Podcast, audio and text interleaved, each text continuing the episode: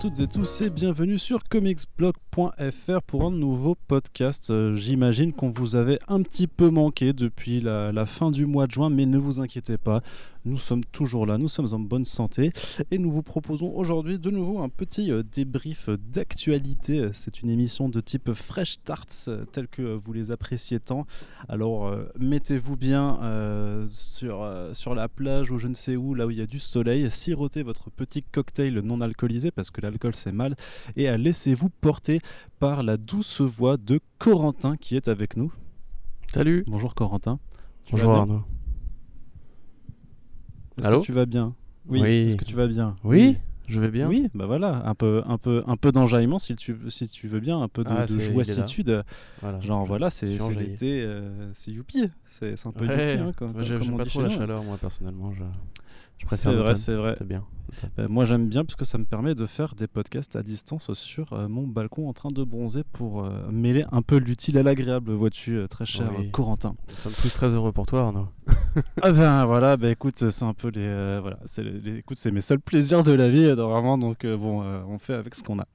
je te propose de commencer d'ailleurs tout de suite par parler un petit peu d'animation estivale, enfin d'animation automnale plutôt, puisque une fois de plus, bah, la, on va dire que la période des conventions hein, de, l'automne s'est retrouvée euh, chamboulée euh, par, euh, bah, par cette crise du coronavirus qui n'en finit plus. Euh, donc, euh, c'est notamment dans, notre, euh, enfin, dans notre beau pays que, les mauvaises nouvelles sont survenues, puisqu'on a, eu, on a appris tout récemment l'annulation de l'édition 2020 de la Comic Con Paris. Donc voilà. Alors on ne sait pas à l'heure actuelle, hein, là où on aurait ce podcast, on ne sait absolument pas s'il y aura une sorte de compensation d'événements en ligne qui pourrait être organisé, créé. dans le même temps, c'est le TGS Toulouse qui a aussi annulé son édition de, de l'automne, mais donc il y aura un, chose en fin d'année. Euh. Ouais, pardon, pas TGS Toulouse, c'est le TGS Lyon, euh, voilà, qui devait avoir lieu en septembre, mais celui de Toulouse aura lieu euh, un peu en fin d'année. Et la situation devient un petit peu, un, petit peu compliquée, puisqu'on se dit vraiment en fait qu'on va vivre une année 2020 sans rien, sans festival. Corentin, est-ce que tu es triste toujours? Bah, Je suis triste pour ceux qui, qui comptent sur ces festivals pour, pour travailler, pour vivre. Enfin, on pense notamment à tous ces artistes qui font la tournée des festoches comme euh, voilà, Siveton, tout ça, qui effectivement vendent beaucoup de prints en convention dans les artistes allés. Après, moi personnellement, euh, c'est vrai que je suis pas un très gros festivalier. Enfin, je fais assez peu de festivals dans l'année, donc ça me touche qu'assez peu, mais je pense que ça tout le monde s'en fout. Euh, c'est plus oui. Après, effectivement, c'est important parce que c'est aussi des moments où des fans ont l'occasion de se retrouver, où les cosplayers ont l'occasion de montrer leur travail. Donc mine de rien, ça fait ça va faire un peu bizarre, on va dire, mais Enfin, c'est pas une surprise, je veux dire, euh, tout le monde a été un peu trop optimiste avec la situation sanitaire et tout le monde disait, mais après l'été, la chaleur va tuer le virus et compagnie. Là, actuellement, on parle de seconde vague dans pas mal de pays. Euh, je, ne veux pas faire, mon vieux con, mais c'est vrai que euh, j'ai pas l'impression qu'en France, on ait vraiment compris qu'il risquait d'avoir une seconde vague si les gens n'étaient pas prudents. Donc je trouve, ça, je trouve ça bien que les mecs qui justement font ces salons et ces festivals, ces conventions, euh, eux justement restent euh, assez mesurés parce qu'on a, on a vu beaucoup de gens s'emballer trop, trop vite sur la réouverture alors qu'au final bah, il va falloir patienter un peu. Euh, maintenant voilà, j'espère juste que toutes ces boîtes là ne vont pas mourir si, on les, si on leur supprime un seul salon puisque c'est vrai qu'on voit que notamment c'est ce que disait moi c'est Paris Manga je crois. Oui. qui disait justement que voilà, en termes de trésorerie, c'était très compliqué pour eux, qu'ils allaient devoir encaisser des centaines de milliers d'euros de pertes sèches. Là, vu que c'est des conventions qui sont un peu plus lointaines, parce qu'ils n'ont pas été annoncés, annulés dans l'immédiat, on va dire que heureusement, euh, pour tous ces gens, euh, ça a peut-être moins de frais engagés. Mais euh, enfin, il faut bien s'apercevoir qu'effectivement, les conventions, comme tout secteur culturel actuel, est dans, dans la merde avec le coronavirus. Donc voilà, les gars dans les labos, faites-nous un vaccin vite vite, qu'on puisse à nouveau aller acheter des dessins et regarder les cosplayers, Harley Quinn et Joker. Voilà, ça nous manque. Ouais, justement, quand tu parles de Paris Manga, eux ont donc une édition qui doit, se tenir en fin d'année, euh, je crois que c'est le, le, 7 et 8 novembre 2020. Et ils ont annoncé, ils ont commencé à faire des petites annonces euh, d'un point de vue invité comics. Donc forcément, cette année, euh, en termes d'invités, il ne faudra pas espérer de toute façon, quel que soit le salon qui arrivera à se tenir. Ne faudra pas espérer avoir des, ben, des, artistes américains, puisque ben, avec les, problèmes de, déplacement, de vol, de frontières, je veux dire, la situation aux États-Unis qui est encore, enfin, qui est encore autre que, que celle en France, j'imagine qu'il y a pas mal de gens de toute façon qui, qui ne voudront simplement pas se déplacer ben, pour pas. oui, qui ne pourront pas pour des raisons législatives, puisqu'ils ont aussi un état d'urgence sanitaire à eux, et a priori, tout ce qui est vol et compagnie, si tu veux venir en France, c'est deux semaines de, quarantaine. Euh, pour les artistes, du coup, bah, ça, ça, implique de quitter leur pays pendant deux semaines et de pas travailler pendant deux semaines, donc forcément, c'est très compliqué. Quoi. Bon, après, techniquement, ils peuvent dessiner dans leur chambre de quarantaine. Mais oui, non, mais. voilà. quand même, je... ah, bah, vous voulez venir ou vous voulez pas venir? Il faut savoir. voilà, parfois, il faut, il, faut, il faut, faire des efforts. Hein. même pour, les, pour les, organisateurs de, de salon, j'imagine que, du coup, pour ceux qui, voudraient, qui auraient pu éventuellement venir, il aurait du coup fallu payer. Euh, pour l'immobilisation de deux semaines, tu vois. Enfin, c'est ouais, ouais, j'avoue que ouais, c'est vrai que je pensais pas à ça. Mais, euh, mais bon, euh, ils ont annoncé du coup deux artistes, donc euh, un, un, artiste anglais qui est Mike Collins, donc qui a fait pas mal de, de, Doctor Who, qui a fait des, enfin c'est plus un, un, artiste britannique un peu euh, pas, je, je, dirais pas à l'ancienne non plus parce que bah, il, fait toujours, il, dessine toujours, mais qui, a quand même voilà, fait, fait, fait le gros de sa carrière euh, il, y a, il, y a, une bonne euh, vingtaine, trentaine d'années. Donc, qui dit Briton dit forcément 2000 ID, Judge Dredd Magazine aussi parmi ses titres, mais il a aussi fait du X-Men, du, Thunderbolt, du, même du The Flash, un peu Silver Bronze quoi. Donc voilà, ça c'est le premier invité. Sinon, il y a Sabine Rich, donc illustratrice française qui notamment euh, fait les couleurs de, de Frank Cho sur les, couvertures d'Harley Quinn. Euh, tu sais, quand ils faisaient les variantes d'Harley Quinn, celle qui, euh, qui dessine avec lui, c'est elle pardon, qui, mettait en couleur ses dessins. Et elle était aussi avec Joe Benitez pour les variantes de Lady Mechanica. Donc elle fait les vraiment une, illustratrice pardon, assez spécialisée dans, bah, les couvertures et dans les dessins du coup de personnages féminins, on va dire sexy, hein, tout, simplement. Donc voilà, ça c'est les deux premiers invités qu'il y aura. Et du coup, c'est voilà, un peu cette convention qu'on a un peu en ligne de mire euh, sur Paris en espérant qu'elle puisse être maintenue. Et sinon, il y a quand même du côté de, de Toulouse, euh, justement, où il y a Popcon qui réussit à, faire un, à maintenir son, son, festival. Alors, ils ont dû se décaler dans un lieu où ils vont devoir limiter les, entrées à 3000 personnes par jour. Donc, euh, j'espère que c'est un salon qui en, qui en, faisait beaucoup plus quand, quand il le faisait à, à l'endroit habituel, au centre Diagora.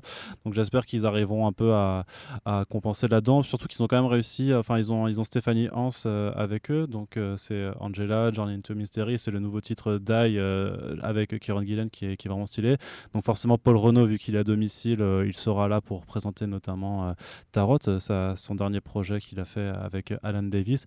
On aura aussi un peu de, franco-belge parce qu'il y aura Denis Bachram par exemple qui, sera là avec Christophe Beck, Valérie Mangin. Donc c'est voilà, c'est c'est pas du comics pur et dur, mais du coup il y a vraiment un pôle comics BD qui, qui s'est développé et donc il y a déjà pas mal de noms qui sont annoncés.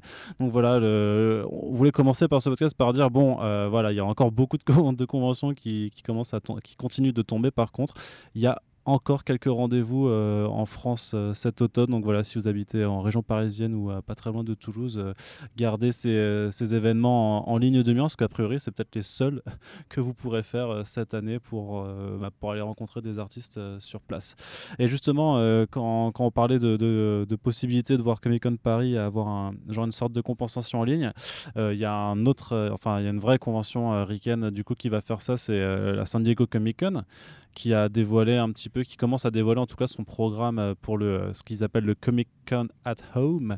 Donc euh, le Comic Con depuis chez soi, qui aura plein d'avantages puisque vous n'aurez pas à faire la queue, vous n'aurez pas à trouver de place de parking et tout ça. Pas avoir les gens en vrai vous pourrez pas voir les gens en vrai. Et surtout, le problème par contre, c'est qu'en termes d'interaction, vous pourrez pas beaucoup interagir puisqu'ils ont annoncé que euh, une très grosse majorité des, euh, des, panels qui auront lieu, en fait, ce sera des, des, des, choses qui seront préenregistrées et qui seront en fait simplement diffusées euh, sur YouTube pour, pour une grande partie. Il y a, j'ai vu, il y, a, le programme juste de la journée du mercredi qui était annoncé et vraiment à chaque fois, il, il donne un URL, tu vois, avec l'URL de YouTube et dit bah voilà, vous, vous tapez cette URL. Sexy.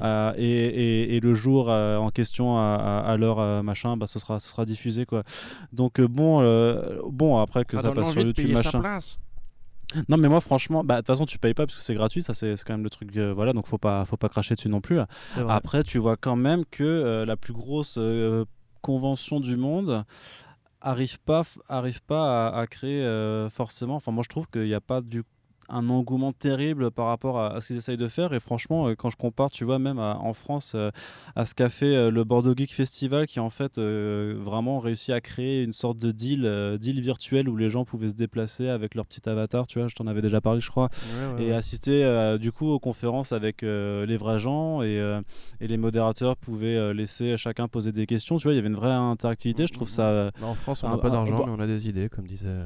Bah, pour le coup, ouais pour le coup, je trouve ça quand même assez fort. Bon, après, je comprends aussi que euh, San Diego Comic Con, avec tous les acteurs euh, du, du, milieu, parce que c'est voilà, il y a les éditeurs, c'est euh, les, énormes studios. J'imagine que c'est beaucoup plus complexe à gérer, mais j'ai envie de dire, bon, vous êtes des gros ricains, vous, vous, avez de la thune, vous avez, vous avez des ressources aussi, donc c'est un petit peu dommage que, que ça se fasse pas comme ça, que voilà, le, le, le, fait qu'il n'y ait pas beaucoup direct, je trouve ça un petit peu dommage. Puis bon, je crois pas qu'on y revienne plus, plus tard dans le podcast, mais bon, le fait que tu vois que Marvel Studios euh, décide de ne pas y être, que DC euh, se concentre sur son DC fandom, tu vois, euh, je trouve qu'il y a aussi une sorte de, manque de soutien et de, et de repli sur soi qui est un petit peu dommage pour ce qui devrait être quand même la, la grande messe annuelle de, de, la pop culture. Et je sais pas, d'avoir cette espèce, de, cette espèce pardon, de, de manque de solidarité alors que bah, tout le monde est quand même dans la merde, je trouve ça un, petit peu dommage. Je sais pas, sais pas ce que tu en penses, toi, Corentin. Ouais, je pense que tu, tu sais très bien ce que j'en pense. Et euh, si tu veux une tirade sur le capitalisme. Alors moi je le sais, mais, mais nos auditeurs ne, et auditrices ne le savent peut-être pas. mais non, mais enfin c'est déplorable. C'est déplorable. C'est comme quand tu vois justement euh, l'après-coronavirus, entre guillemets. Il n'y a pas d'après-coronavirus, on est en plein dans le coronavirus, notamment aux États-Unis. De voir comment déjà les éditeurs recommencent à faire leur manigance crasseuse. Et, et ouais, enfin, on s'en fout de tuer, de, tuer un marché qui fonctionne et qui existe euh, sur des basses scènes. Euh, voilà, moi je suis d'accord avec toi, effectivement, c'est un manque de soutien général. la, Comic Con, l'intérêt, c'est justement c'est tous les fans, euh, enfin c'est plutôt les fans pardon, de tous les univers pop culturels qui se retrouvent pour, oui, comme tu dis, une grand-messe, le, sacré, le sacro-saint, etc. Et ça crée une densité que tu pourrais retrouver, enfin tu pourrais comparer ça à l'E3 ou Festival de Cannes ou, ou à un truc comme ça qui soit très fédérateur. Le problème, c'est que plus les, structures qui possèdent les, grandes marques de divertissement comme Marvel, DC, du coup bah, Disney, AT&T grossissent, euh, plus elles ont de l'ambition, plus du coup bah, elles ne veulent plus partager en fait le, spotlight et, le temps d'écran et le temps de cerveau disponible. Du coup, chacun va monter son truc dans, son coin. Euh, je, trouve ça un peu gaguesque quoi.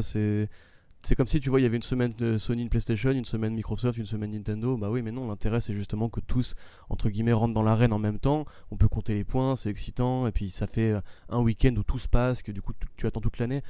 Là déjà de Disney avec la D23, pour moi c'est pas un événement intéressant en demeurant parce que je suis pas un très gros fan de Star Wars. Donc euh, j'ai pas trop suivi, mais c'est vrai que j'aime bien le côté Marvel Studios. Euh, c'est quand même Marvel. Marvel c'est les comics, les comics c'est la Comic Con. Tu vois, c'est quelque chose qui est ancré pour moi comme une, valeur fixe euh, et, importante. Après, je sais que beaucoup de gens, beaucoup de gens s'en foutent parce qu'on n'a pas tous les moyens d'aller à San Diego et que de toute façon, ça reste un truc, un, gros entre-soi de fans, de fans un peu fortunés ou qui ont les moyens d'économiser pour y aller. Euh, puisqu'au demeurant, les, les, les, les, les, panels ne sont pas retransmis en direct ni en vidéo ensuite. Donc évidemment, ça peut passer pour un, moindre mal, mais je trouve quand même que, euh, et particulièrement sur le fait des vidéos enregistrées, il y avait un lecteur qui disait euh, quel est l'intérêt? Je veux dire, si c'est si c'est juste pour voir des vidéos préenregistrées que tu pourras retrouver ensuite sur la toile, puisque ils vont pas disparaître de la toile après le week-end de la convention, euh, ça, effectivement, moi je vois, vois pas l'intérêt de, en plus, saper le côté. Ce qui est bien quand tu as un, panel ou une, conférence comme ça, c'est le côté direct. C'est le côté, euh, ah, t'es surpris, tu sais pas ce qui va arriver, euh, et là, bam, on te dégaine tel invité qui arrive sous le feu des applaudissements, etc. Là, c'est effectivement, c'est juste pour voir quatre mecs assis sur un banc à lire un téléprompteur en regardant la caméra avec des cuts et compagnie. Bon, voilà, bon, il y aura quand même les trailers, j'imagine. Enfin, il y aura un ou deux trailers, j'imagine, mais c'est vrai que Ouais, elle a l'air un peu éclatée cette, euh, cette Comic Con euh, annuelle. Quoi. Mais bon, après, c'est pas leur faute. c'est pas... Ouais. Je t'avoue qu'on pouvait s'attendre peut-être à quelque chose d'un petit peu plus enthousiasmant, mais après, voilà, c'est le contexte aussi que. Euh, enfin, je peux comprendre que. que le, le, enfin, c'est pas terminé là-bas, tu vois, et j'imagine qu'il y a plein de gens qui ont beaucoup d'autres problèmes à gérer, d'autres d'autres contraintes, et que c'est vraiment pas simple, tu vois, d'organiser ça un petit peu dans un laps de temps au final assez réduit. Je suis d'accord avec toi, mais mine de rien, euh, particulièrement en ce moment où, enfin, l'année 2020 est quand même une année assez, euh, assez capricieuse en termes de, mauvaises nouvelles. Euh, on a mm. besoin aussi de la culture, on a besoin du divertissement, on a besoin de ces, ces, ces, ces bulles de respiration, on s'isole un peu du quotidien, où on oublie justement tout ce qui est euh, pandémie, euh, les chansons de Renault et euh, Professeur Raoul et. On a besoin un petit peu justement de, de lire une BD, de, de se dire bon, voilà, nique les autres, moi je vais prendre un petit plaisir personnel à lire une histoire qu'un mec a- ou qu'un un film, tu vois, voilà. Et j'ai l'impression que justement que là, euh, cette espèce d'attitude un petit peu individualiste et égoïste pour les grosses structures et ce côté effectivement on sape l'événement. Franchement, comme tu dis, le, le coup de, euh, de créer un logiciel où tu, tu joues un personnage entre guillemets qui se déplace dans des salles virtuelles. Je veux dire, c'est Comic Con, c'est la plus grosse convention du monde. Ils ont les moyens, effectivement. Ils auraient pu faire un partenariat avec un studio de Ah jeux ouais, vidéo. ils ont quand même, je pense, euh, il y a, il y a de la, de avoir la race de start-up californiennes euh, qui sont, qui sont euh, capables de faire euh, ce genre de choses. Bien sûr, puis ça coûte rien. Je veux dire, tu fais un truc en, en mode Second Life ou, euh, ou même voilà, façon Minecraft, à la limite. Je veux dire, un truc en vue à première personne avec un petit personnage ridicule que tu peux customiser. Enfin, franchement, les, Bah, les idées ça, sont hein, faciles à c'était- trouver. hein. C'était un, peu ça le truc euh, de, de Bordeaux. Alors c'était, euh, tu, pou- tu, pou- tu pouvais alterner entre la vue à la première personne et, euh, et la troisième, notamment pour pouvoir mieux assister aux conférences et pouvoir zoomer sur les, euh, bah, les, euh, euh, les diapos quoi, qui, qui, qui défilaient. Donc c'était, fait Ouais, comme ouais, ça. ouais. Mais c'était un peu, ça, ça me faisait un petit peu penser à Minecraft pour le design un petit peu cubique. Quoi. Voilà, même puis si même c'était on, pas on- complètement on de sait que ces grosses boîtes aussi veulent pousser la, réalité virtuelle. euh, bon, sans y arriver vraiment, parce que je pense que les gens n'ont pas forcément envie, mais bref, peu importe. Euh, ça aurait été aussi en tout cas intéressant à faire. Voilà, au final, euh, je trouve mine de rien que les acteurs du secteur culturel répondent pas forcément présents au moment où on aurait justement besoin d'eux. Et pas que parce que Renault dit que le professeur Raoul est un mec sympa, mais en, en règle très générale, j'ai l'impression ouais, que ouais, on va se faire un peu chier quoi cette année. Mais c'est pas grave, tu vois, on y aura quand même des très bonnes BD qui sortiront, il y aura quand même des très bons films, des très bonnes séries qui sortiront. euh, c'est juste, il faut- vraiment, moi j'ai- hâte de voir comment ils rebondiront l'année prochaine par rapport à tout ça, Mm. parce que comme on l'a déjà dit, il y aura un avant et un après euh, 2020, pas que coronavirus, mais 2020.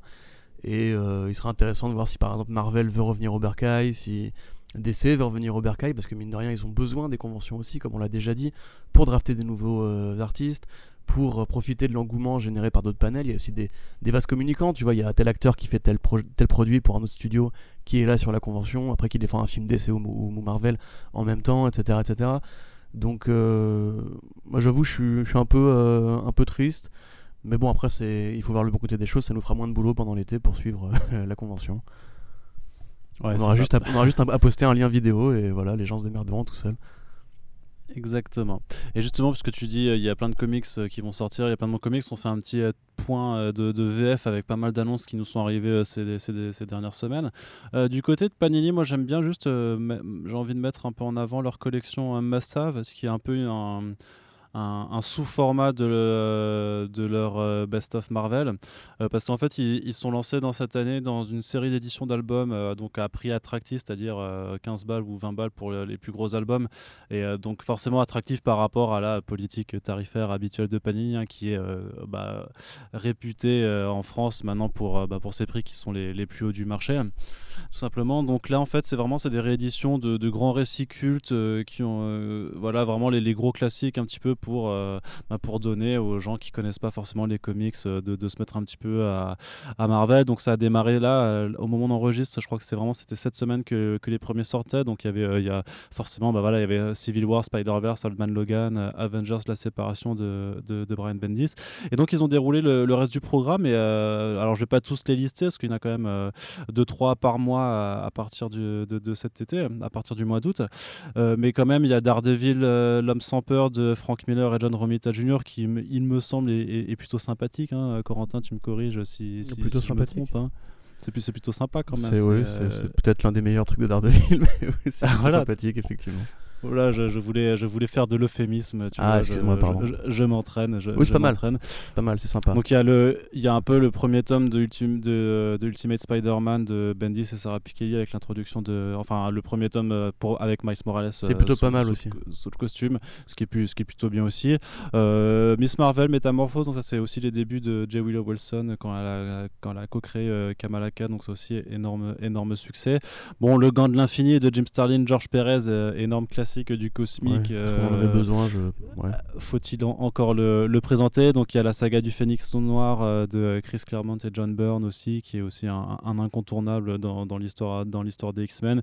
Et Iron Man Extremis de, de Warren Ellis et Adi Granoff, donc qui est bah, le, le, bouquin qui avait inspiré le, le, premier film Iron Man. Donc ça fait quand même pas mal de, de, de, de bonnes lectures, de, de, bonnes lectures. Corentin, est-ce que tu penses que ce genre d'opération, voilà, on dit 15 balles, hein, tu as un gros volume d'un peu moins de 200 pages, est-ce que ça permettra, à ton avis, d'inciter de nouveaux lecteurs à franchir le pas?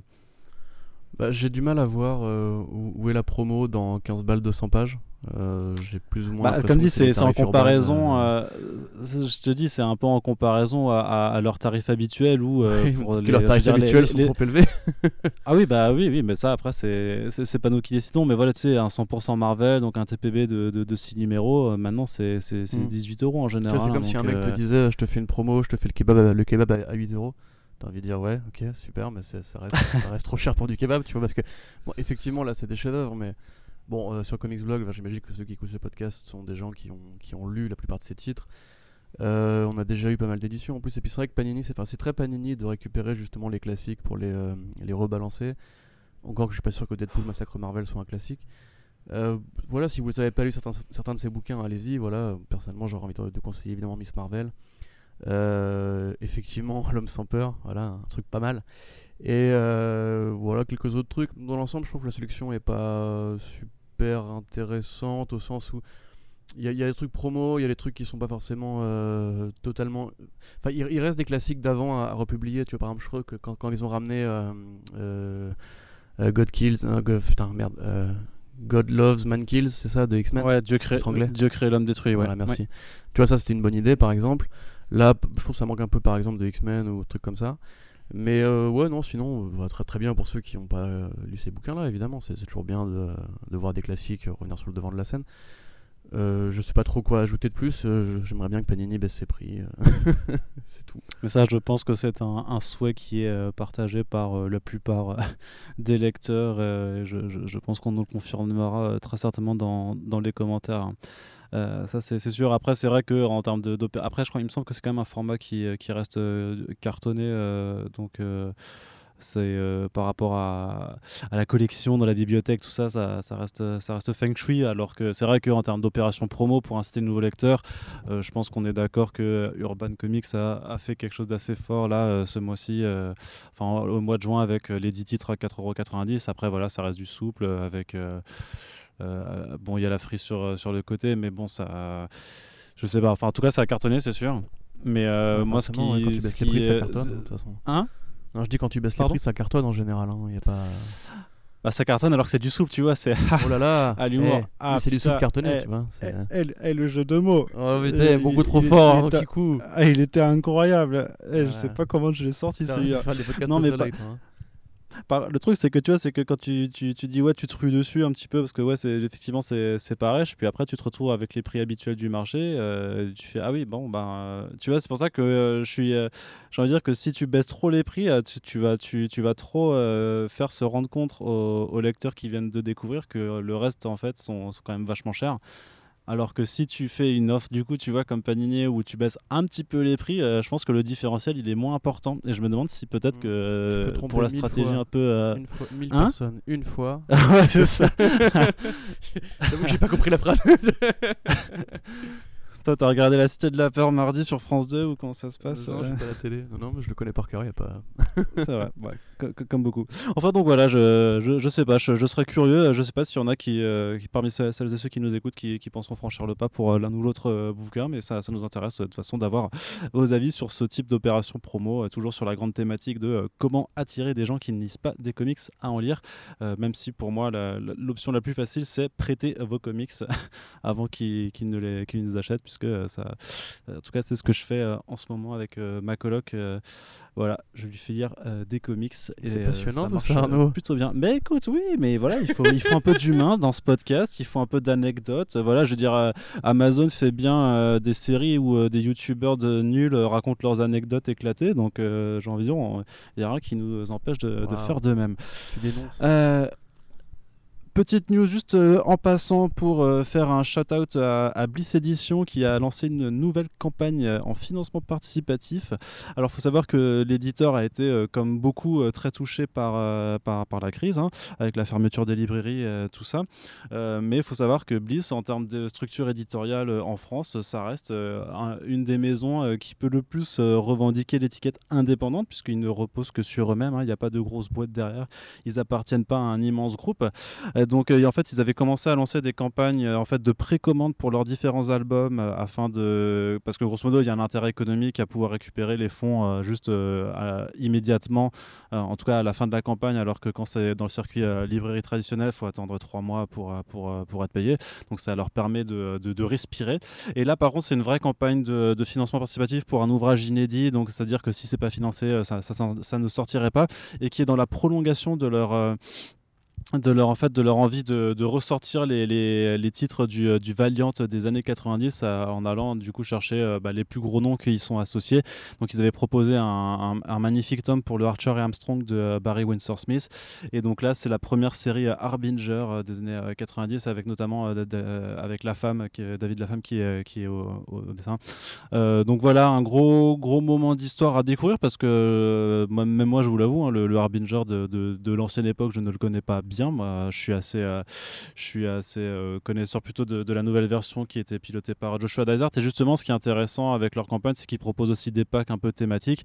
Et donc, vous pouvez aussi euh, commander avec cet album, bah, par exemple, la nouvelle mouture de, Joshua Dysart pour voir un petit peu l'évolution des concepts et des, idées. Donc, avec c'est les Harbinger, grosso modo, c'est le, concept même, c'est un peu c'est les X-Men de l'univers Valiant. Hein. C'est-à-dire que ce sont des, jeunes qui sont dotés de, de facultés, voilà, des, des psiotiques, des psiotiques ah, des psiotiques euh, On les appelle. Ouais, c'est des, des, psiotiques en, en, français. Et donc voilà, les, les psiotiques sont euh, des, des, jeunes qui ont des, facultés euh, euh, spécial. Et alors dans, dans, la version moderne, grosso modo, le processus d'activation est hyper dangereux et, euh, euh, quasi mortel pour, pour beaucoup. Sauf qu'il y a un, un, jeune homme qui s'appelle Peter Stanchek qui a la capacité d'en fait d'activer les gens sans, sans risque.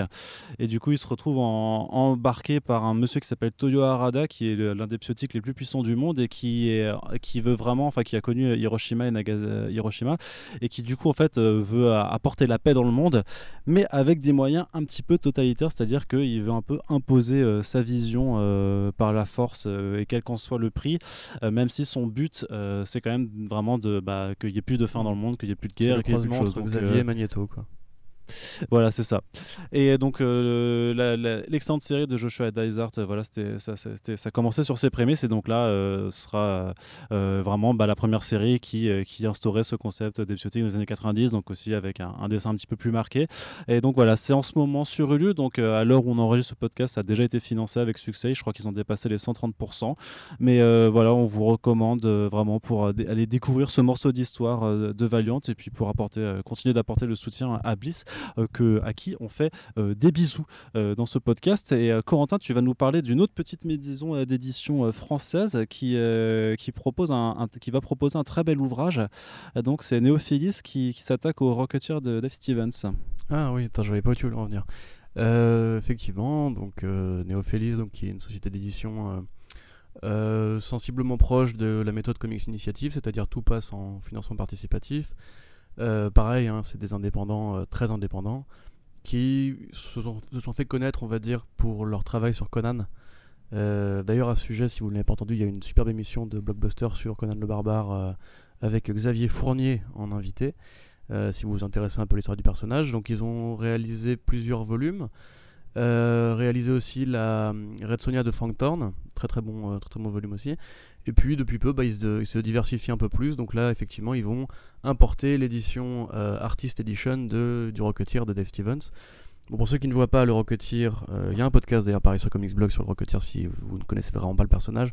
C'est un super héros inventé par Dave Stevens, un immense artiste et concept artiste américain qui, euh, comment dirais-je, trouve un jour un jetpack, ça se passe dans, les années 40, euh, trouve un jour un jetpack, euh, peu de temps avant la Seconde Guerre mondiale, et se prend pour un super-héros, on va dire, sauf que c'est un peu une tête brûlée, c'est un peu un croisement entre Al Jordan et Booster Gold. va commencer à sortir avec une nénette qui ressemble beaucoup à Betty Page, et qui s'appelle Betty d'ailleurs. va combattre voilà, des nazis. c'est un univers de super-héros qui est très populaire parce que justement il est très frais, c'est un peu l'avatar unique du, du dieselpunk cette espèce d'époque où on imaginait le futur en, se basant sur les années 40. Euh, si vous voulez un exemple, Cemetery Beach de Warren Ellis, c'est du dieselpunk, euh, Wolfenstein, c'est du dieselpunk, etc., etc. Donc là, effectivement, c'est euh, l'ambiance des années 30-40, c'est souriant, c'est l'Amérique ensoleillée de Howard Hughes et compagnie. C'est une superbe BD qui est vraiment entrée dans l'histoire comme un des chefs-d'œuvre un peu insoupçonnés que personne ne connaît sauf que tous les professionnels le connaissent. Il y a eu beaucoup de suites, de dérivations. Il y a eu du, Chris Samney, euh, il y a eu du Mark Wade qui ont fait du, du Rocketeer. Très bon, euh, très bon le Mark Wade Chris Samney, c'est euh, The Cargo Adventures, je crois. Il y a eu Rocketeer Adventures, Shady W. Il y, a eu, il y a eu même du Bruce Team. Enfin bref, il y a plein de trucs. donc c'est vraiment un personnage culte et une bande dessinée culte qui a mis 10 ans à être finie par un dessinateur assez exceptionnel. Je crois qu'en France, Delcourt avait publié l'édition recolorisée euh, il y a quelques années maintenant. Donc là, bah, c'est l'Artist Edition, c'est un très grand format avec euh, les noirs et blancs qui ont été scannés depuis les planches colorisées pour garder les, nuances de noir, on va dire. Et bah, c'est un très bel hommage rendu au style de, Stevens, qui est considéré à tort ou à raison comme un, illustrateur immense euh, dans l'industrie. pour ceux qui s'intéressent à ça et qui, comme moi, n'ont pas du tout aimé justement la version recolorisée, c'est une très bonne occasion de, de récupérer le bouquin. Euh, parce que c'est beaucoup plus dur de trouver l'édition, l'édition avec les anciennes couleurs. Donc euh, voilà, euh, pareil, c'est sur Ulule, je crois. Arnaud, tu me corriges il me semble que ce sera sur Ulule. Après, de toute façon, c'est pas encore. Hein, ils ont annoncé qu'ils allaient le faire, mais ça viendra plus tard dans l'année pour, pour le lancement officiel de, la campagne. Donc, de toute façon, on, remettra un lien quand, quand, la campagne aura débuté, parce que ça, ça fait partie des projets qu'on a envie de soutenir par, par nos écrits. Carrément. Et euh, du coup, oui, Rocketeer, on pourra en reparler, je pense, dans le courant de l'année, euh, ne serait-ce que pour la somme que ça représente. Et d'ailleurs, il y a un film aussi, si vous ne l'avez pas vu, euh, Rocketeer par Joe Johnston, le réalisateur de Captain America, volume 1. Enfin, 1, juste simplement 1, je sais pas pourquoi je dis volume 1. avec des gens bien, dont Timothy Dalton qui jouait le méchant. Voilà. Donc Rocketeer, c'est bien et soutenez quand ça, quand ça sortira. Très bien, merci Corentin. On passe rapidement du côté de Urban Comics. Donc il y a eu euh, beaucoup d'annonces euh, qui ont été faites là chez Urban pour les mois de, je crois que c'est octobre et novembre, euh, avec beaucoup de métallerie, notamment ben il y aura les Tales from the Dark Multiverse qui arriveront. Bon, il y a Doomsday Clock qui arrive quand même enfin. Si pour de vrai cette fois vraiment, vous allez vous allez, y avoir droit. Il y aura aussi Death Metal qui, qui va pouvoir démarrer. C'est vraiment. Merde C'est pour ça que du coup, on va absolument pas vous parler de ça parce que moi j'ai envie d'une émission euh, positive, bienveillante où on essaye au maximum de parler de choses qu'on aime. Euh, donc par contre, j'aime beaucoup Urban Comics, j'aime juste pas Scott Snyder et Doomsday Clock. Il y a pas de. pas ma faute s'il bah, est public, tu vois. Je, leur en veux pas, ils font ce qu'ils peuvent. Hein. non, non, mais je leur en veux pas. Mais par contre, c'est juste qu'on va parler de trucs qu'on n'aime pas. Tu vois, moi j'aime pas les Snydery, toi t'aimes pas les, les Doomsday Clockery, donc euh, ça c'est compliqué. Donc à la place, j'ai choisi, j'ai choisi euh, pour ma part The Great Darkness Saga. Donc il sera, euh, il a, ça avait déjà annoncé puisque ça fait partie de leur de leur nouvelle collection euh, DC Confidential, donc qui, qui essaye un peu de s'intéresser à des, à des récits pourtant connus, je pense quand même dans, dans, dans, on va dire dans, dans, la conscience collective, mais pas forcément bien connus des, des, lecteurs de, de, DC plus occasionnels. donc il y avait le Batman Huntress Cry, Cry for Blood de, Greg Rucka qui était sorti en début d'année. Récemment, on a eu le Green Lantern Emerald Twilight, donc euh, euh, moment euh, historique, j'ai envie de dire, de l'histoire de Green Lantern quand Al Jordan a pété un câble complètement vrillé et a décimé le Green Lantern Corps et que Kyle Reiner a fait, a ses débuts après. et du coup, là, pour, l'automne, on aura donc de la Légion des super-héros. Donc, la Légion des super-héros, c'est un concept parmi les meilleurs de DC Comics, mais aussi l'un des plus compliqués, je pense, à aborder, parce qu'il s'agit en fait donc bah, d'un groupe de super-héros qui opère donc au troisième millénaire. Euh, qui a été créé, alors euh, j'ai plus la date euh, en tête, mais à l'époque en fait ça a été créé je crois dans le Silver Age où justement c'était Superboy, Superboy qui était justement recruté par ces légionnaires venus du futur pour, pour qu'il en fasse partie intégrante. Et voilà, le truc c'est que il bah, y a autant de, enfin le, nombre de membres de la Légion des super-héros, c'est c'est assez hallucinant en fait pour vraiment pour tous les connaître, faut, faut vraiment y aller. Après il y a des classiques, je veux dire il y a oui. Non, je disais, on a coutume de dire un petit peu comme Terre 2 euh, qu'il y a des, fans de DC Comics qui ne lisent que pour la Légion parce que c'est vraiment un univers dans l'univers qui a euh, sa propre continuité, ses propres personnages et qui est vraiment une densité folle. Comme pour ceux qui lisaient Earth 2 à l'époque euh, et qui du coup battaient une série monde, il y a vraiment des séries univers comme ça de la Légion qui, qui, qui évolue depuis effectivement du coup 50 balais, même 60 balais, puisque pour te répondre, Arnaud, ça a été créé en 58. Voilà, merci. Euh, donc bien, ouais, ça, donc bien dans le Silver Age. Et, euh, et, parmi donc les, histoires euh, qui, qui, ont été écrites, il y a quand même un run assez, assez iconique de Paul Levitz, hein, qui, qui, a, qui, a, été un énorme architecte. donc Paul Levitz, qui, qui, a aussi été président de DC Comics pendant il fut un temps. donc Paul Levitz a écrit de la Légion et il a fait donc une, une, très belle histoire qui s'appelle The Great Darkness Saga avec Keith Giffen au dessin, où grosso modo, bah, les membres de la Légion se font attaquer euh, par des êtres euh, d'ombre, euh, un peu aux quatre coins de la galaxie. Et donc la couverture est assez explicite sur le fait que bah, la menace déguisée derrière ces attaques n'est autre que Darkseid, le tyran d'Apocalypse. Donc voilà, c'est une voilà, c'est un, grand affrontement cosmique hyper épique. Comment t'as réussi à résumer un truc hyper dense en deux phrases? Trop fort. Ouais, mais ouais, ouais, bah après, mais après c'est en plus c'est ouais, ouais c'est vrai que c'est ah c'est chargé hein, dans la Darkness Saga. Non, mais gros, des voilà, des clones, des aliens et tout. Enfin, c'est super compliqué. Oui, mais c'est génial. Ah oui, c'est génial. Non, non, aussi, je pense, euh, pas bien. Mais c'est vraiment c'est du cosmique à la DC, quoi. Ouais, c'est ça, c'est du, du cosmique. Je pense que les, les, fans de cosmique, justement, si vous avez aimé, euh, si vous avez aimé les Crisis on Infinite Earths et, ce genre de choses, euh, vous serez euh, vraiment dans, dans, le kiff. c'est super bien dessiné pour l'époque. Enfin, je trouve que Giffen, c'est un style qui a, qui a très bien vieilli par, par, rapport à, par rapport à d'autres. ça fait intervenir donc un, paquet de personnages. Donc j'imagine que Urban va avoir un petit peu de boulot sur l'éditorial pour accompagner avec les, les, fiches de personnages au, début. Du moins, il faut au moins présenter les, les, membres les plus importants. Et puis, bah voilà, c'est euh, la rencontre, euh, enfin l'affrontement entre donc euh, cet univers de la Légion et Darkseid qui est quand même l'une des plus grosses menaces cosmiques de, l'univers d'ici. Donc c'est assez génial tout, simplement. je vous en reparlerai au moment venu et c'est bien de, voir Urban un petit peu profiter de cette collection pour amener la Légion puisque à côté ben, ils, vont, ils ne peuvent pas se passer d'œuvres d'ici plus modernes et donc la Légion des super-héros de Brian Michael Bendis est forcément donc, dans, les plannings de publication. C'est bien de, profiter de l'arrivée de cette série euh, récente euh, pour essayer d'amener de, de, des, lecteurs vers, vers certains grands classiques. Alors sachant que Great Darkness Saga a une suite après que j'ai aussi en TPBVO mais dont je ne me rappelle plus le titre. Donc euh, si, si ça prend, j'espère que Urban la publiera l'année prochaine. Et la deuxième sortie sur laquelle on voulait revenir rapidement, et là c'est pour faire plaisir à, l'ami Corentin, forcément, c'est Promethea de Alan Moore. Alors on savait déjà hein, que ça allait sortir sortir, puisqu'on avait vu euh, le traducteur euh, Jérémy Manès au travail dessus. Euh, est-ce que tu, tu, es content du coup de devoir arriver ça pour, pour l'automne, très cher Corentin? Bah, Pas trop, non, je trouve ça. non Mon gars. Non, en fait, je, cherchais pendant que tu parlais la suite de la Great Darkness Saga, mais je ne la trouve pas. Du coup, désolé. bah, après, on en a déjà parlé dans le dernier podcast, je vais pas vous refaire. Parce que c'est ouais, pas, assez compliqué à résumer en, en, deux trois phrases, mais pour.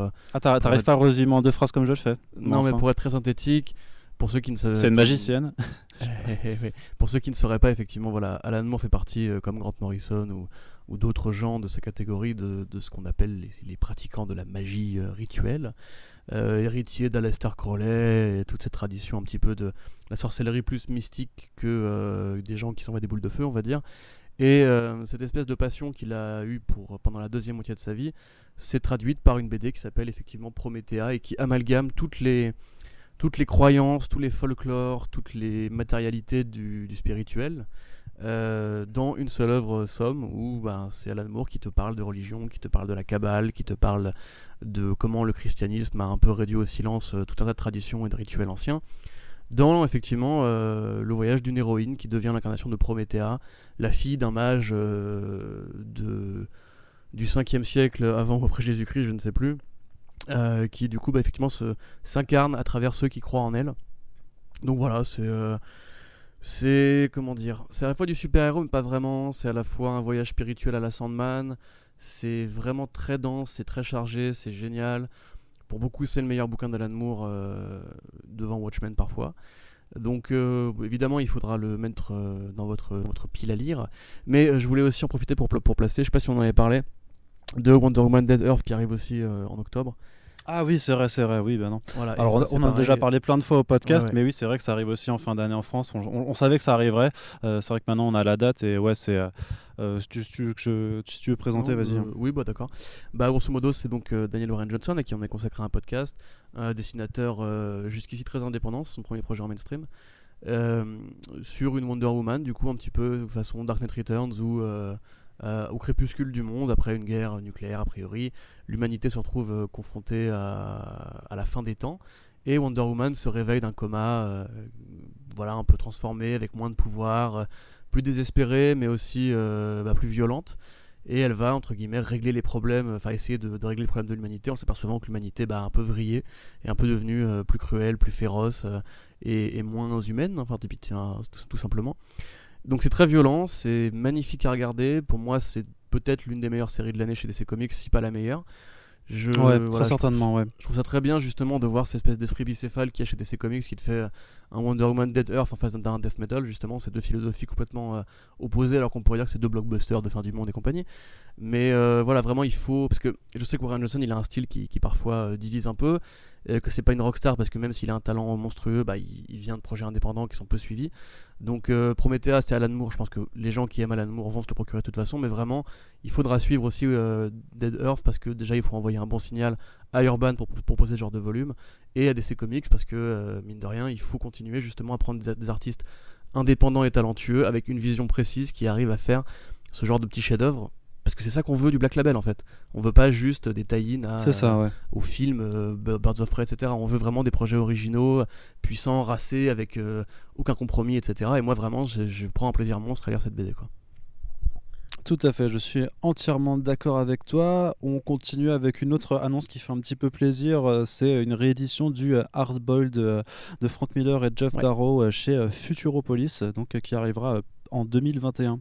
Tout à fait. Alors, quelqu'un nous disait que ça faisait pas si longtemps que l'édition Delcourt était sortie. Même, ça fait, euh, ça fait 7 ans et ça en fera 8 au moment de, euh, euh, la sortie de l'édition Futuropolis. Ce qui est amusant, c'est que, en quelque sorte, les deux tombent sur les dates anniversaires, parce que Radbold avait été fini d'être publié en 92-13. Et là, celle-là bah, va arriver en, qua- en 2021, donc pratiquement pour les 30 ans de la série.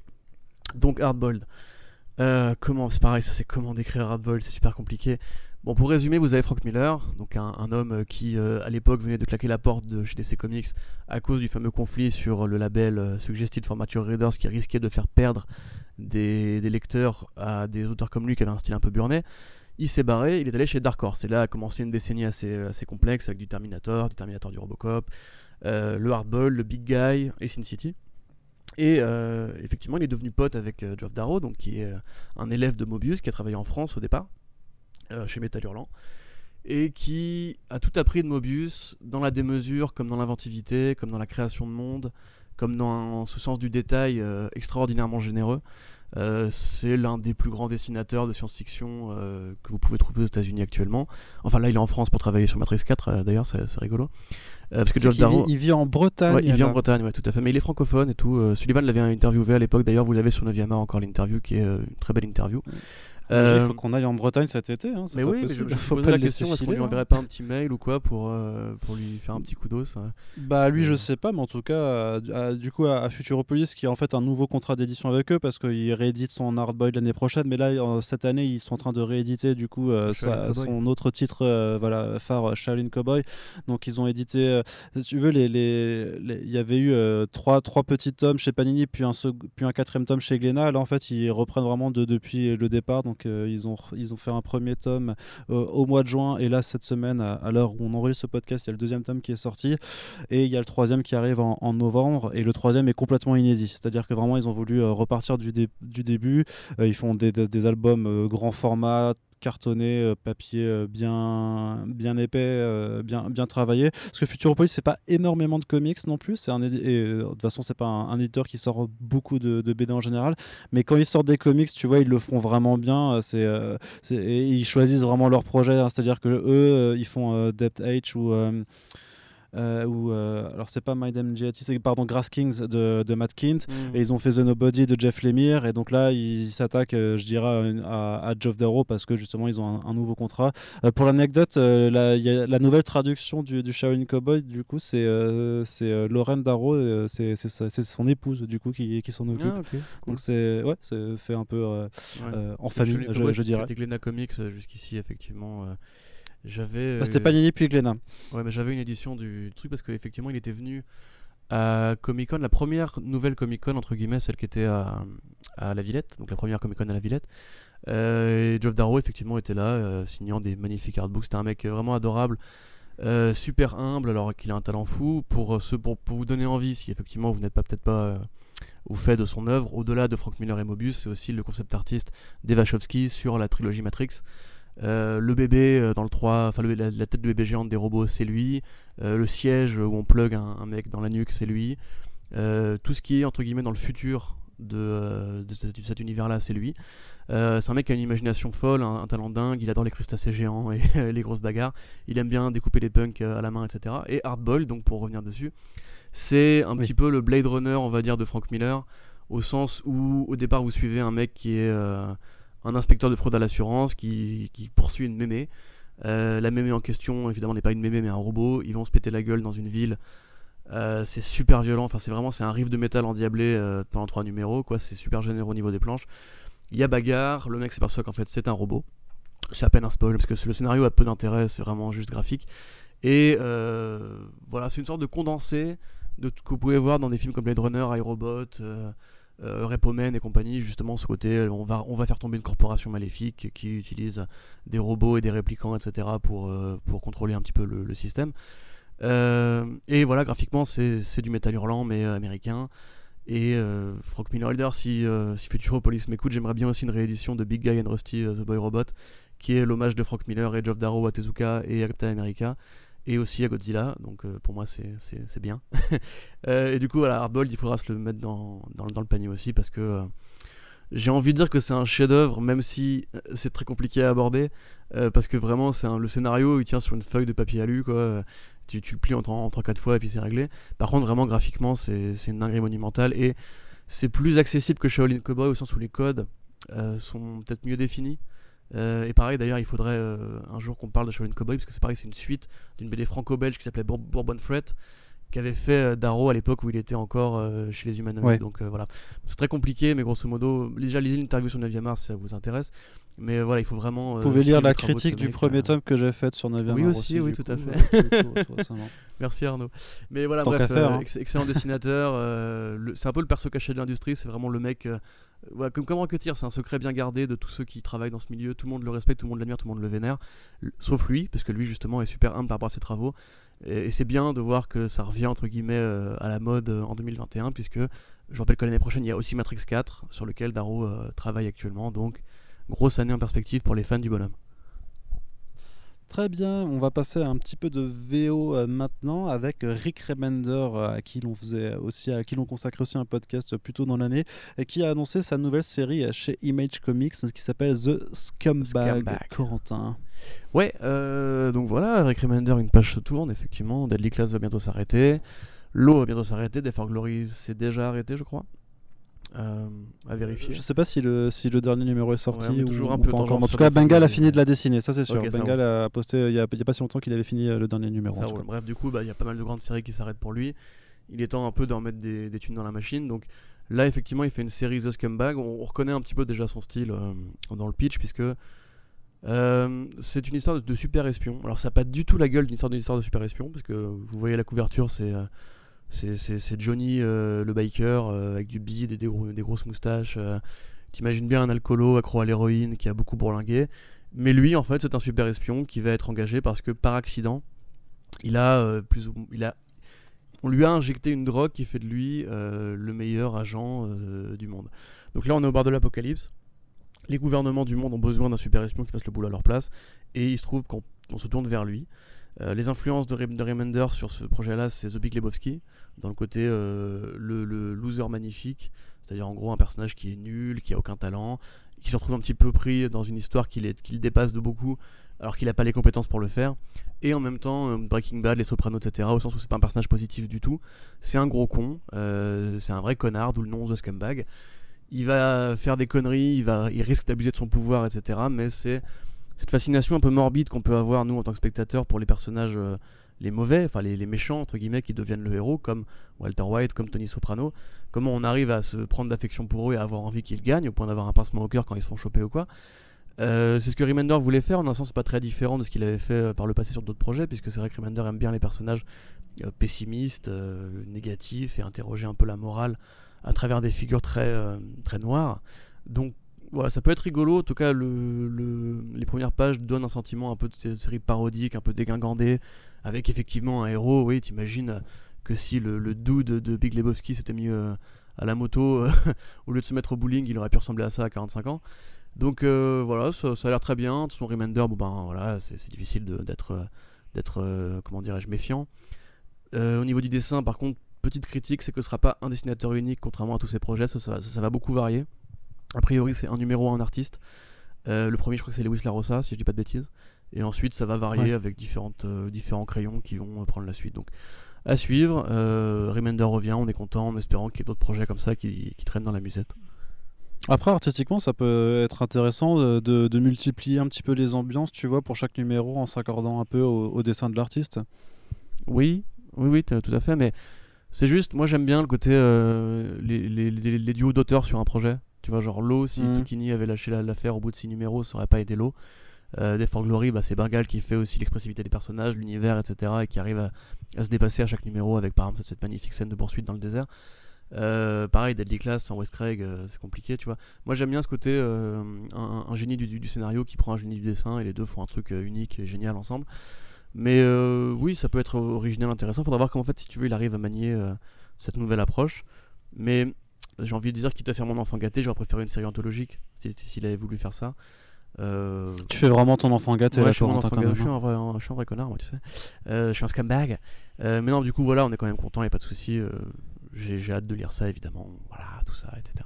Alors, est-ce qu'on est content de voir euh, Matteo Scalera choisi comme artiste pour faire la, mini-série à Harley Quinn euh, de, de l'imprint White Knight de, de Sean Murphy? Bah, On est content parce que, Scalera, euh, on est content parce que Scalera est talentueux et qu'il va se faire de la moula.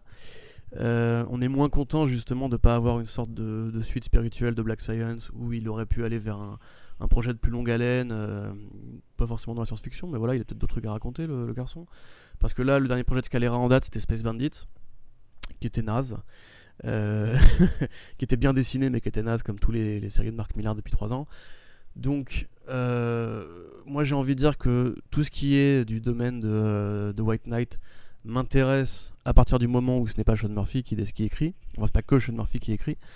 Ouais, après, c'est même, même si, même si je, je te coupe, hein, mais même s'il écrit pas, c'est lui qui donne les lignes directrices quand même, et ça reste l'univers qu'il a façonné avec ses idées euh, derrière, donc euh, ça, ça va être compliqué de, de s'en sortir complètement. Son sens de dialogue qui me, qui me frustre un peu actuellement, donc. Euh, et puis la, White Knight, enfin la Harley pardon de White Knight, c'est peut-être la meilleure idée qu'il ait eue puisque il, il, interroge ce, double rapport entre la Harley de Bruce Timm et la Harley de Palmiotti et Connor. que je trouvais plutôt bien foutu. Il y a aussi un côté un peu empowerment dans le côté c'est la fille qui devient le nouveau Joker, etc.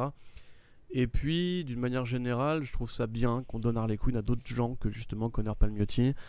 J'aimerais des projets sérieux sur Harley Quinn, je trouve qu'on en manque cruellement.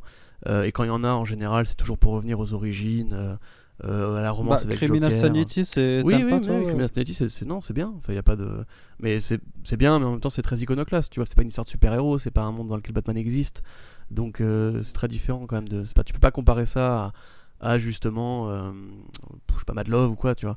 Donc là, effectivement, je suis assez, euh, assez impatient, puisqu'Alera, bon, bah, c'est une brutasse. Mais j'aimerais quand même vraiment le retrouver sur une autre série, euh, ouais, une autre une ongoing en fait. Tu vois, j'aimerais vraiment une, ongoing Scalera avec un, un grand du, du scénario, petit Jeff Lemire par exemple, tu vois. Mais ça, ça arrivera probablement peut-être un jour. Là, actuellement, il fait de la thune, il pack des projets faciles à faire en, en 6 à 8 numéros, et puis très bien pour lui, voilà, très bien. Ok, ouais, je t'avoue que moi, j'ai. Enfin, il, il, avait déjà fait un numéro de Batman à l'époque, vraiment un, one-shot. Tu te rappelles, on, on, avait prétexté ça pour l'interviewer, je crois. À la, oui, je me souviens très bien. Euh, et, donc voilà, il, revient un petit peu à cet univers. Après, forcément, quand tu vois ce qu'il a fait sur Black Science euh, et quand tu, tu, quand tu sais ce dont il est capable, j'ai envie de dire que le cantonner, si tu veux, un univers Batman plus euh, confiné, on va dire, sans jeu de mots, tu vois, mais vraiment très, très urbain, plus urbain et moins extravagant, j'ai un peu le sentiment que c'est peut-être un peu gâché, euh, gâché son, son talent, tu vois. Oui, c'est sûr, mais euh, après, euh, je...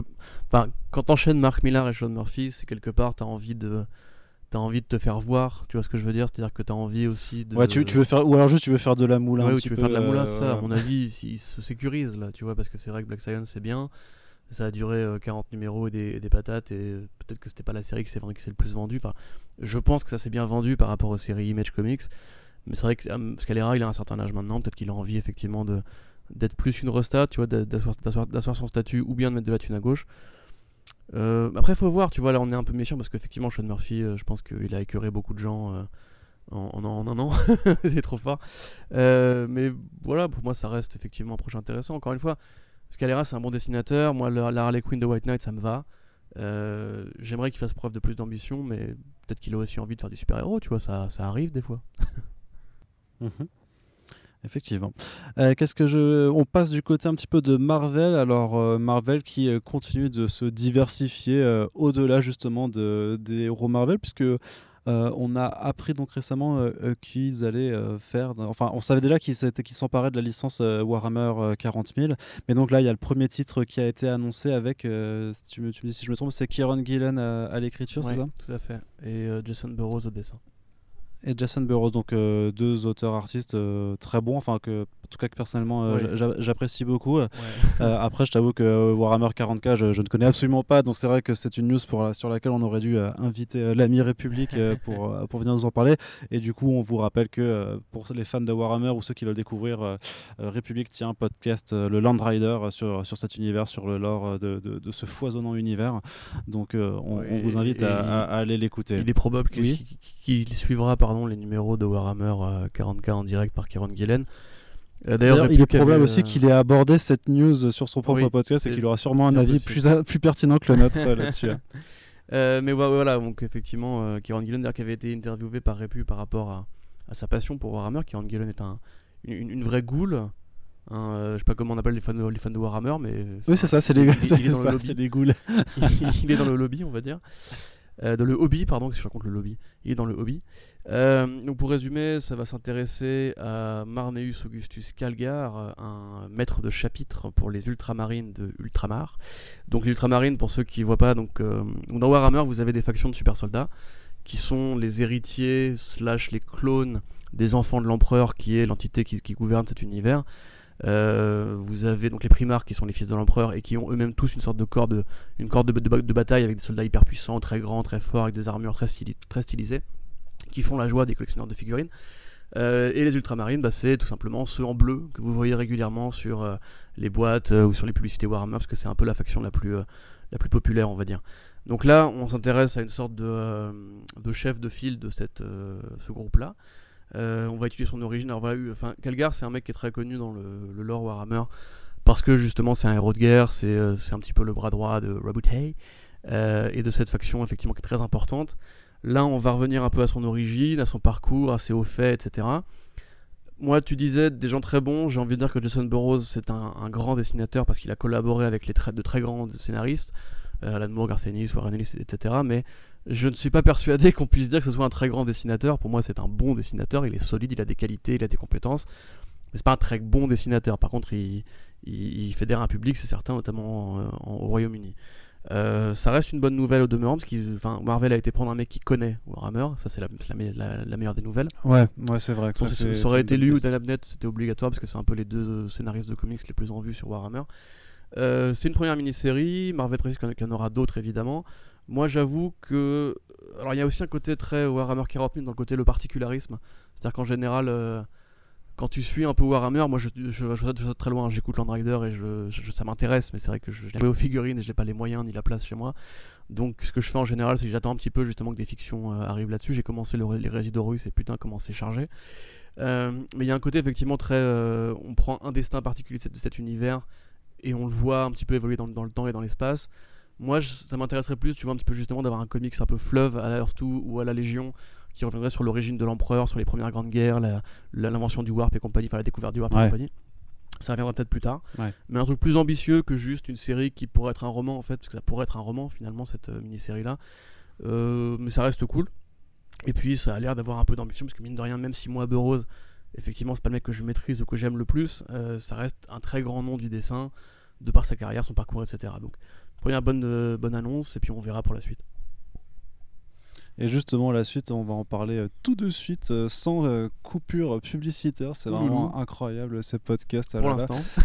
Marvel, donc, qui est pour l'instant, Marvel, donc, qui, qui récupère deux nouvelles licences, donc Alien et Predator. Donc, ça, ça va aller shipper les, les comics Alien et Predator à Dark Horse qui les éditait jusqu'à présent. Donc, en soi, c'est pas vraiment une surprise, hein, puisque d'un point de vue cinéma, donc euh, Aliens et Predator c'était la Fox, la Fox appartient à Disney, donc il était assez euh, attendu, euh, comme lorsque Disney avait racheté Star Wars, que, que, la boîte qui s'occupe des comics chez, Disney bah, récupère aussi cette licence pour, les BD. Donc de nouvelles séries, de nouvelles séries Aliens et Predator seront attendues. Euh, on a eu deux, illustrations euh, teaser de David Finch que personnellement je trouve plutôt réussi et qui s'amuse à mélanger du coup euh, les, univers avec l'univers Marvel, même si l'éditeur a tout de suite précisé non, on va pas forcément faire comme avec Conan et, intégrer Alien et Predator dans, ah, l'univers Marvel. sachant, ouais, ça, tu vois, je leur donne un an ou deux avant d'hésiter et, de le faire quand même, tu vois, parce qu'on sait, on sait très bien qu'il y aura de la moulaga à, à, se faire derrière ce genre d'opération. Mais du coup, voilà, c'est c'est bien parce que Dark Horse, tu vois, c'est un peu l'éditeur qui est en train de se faire euh, tirer les, euh, tirer les, les, trucs de, de, à droite, à gauche. Franchement, j'ai l'impression que c'est parce que c'est pas la première fois qu'ils se font voler des, euh, bah bah, des licences qui perdent des hein. choses. Donc, ouais, non, il y avait Star, mais il y avait encore autre chose. je l'ai plus en tête, mais il y a. Oui, bah voilà, Buffy, voilà, c'est ça, Buffy chez Boom Studios du coup. Ouais. Jimbo qui est passé chez IDW Publishing aussi, enfin, grosso modo, tout, tout ce qu'ils ont se fout le camp. Euh, et moi, c'est plus ça qui m'énerve. Effectivement, comme tu dis, c'est pas surprenant que Marvel veuille récupérer un truc qui de fait leur appartient. Maintenant, euh, on parlait d'IDW, euh, Disney a un contrat de licence avec IDW Publishing pour tout ce qui est Mickey Adventures et Donald et Picsou, etc. Aux États-Unis, c'est IDW qui publie les comics Mickey et de Picsou, etc. Donc, ils auraient pu faire cet effort-là parce que, bon, d'une part, il y a, y a, un historique de comics Predator et Alien.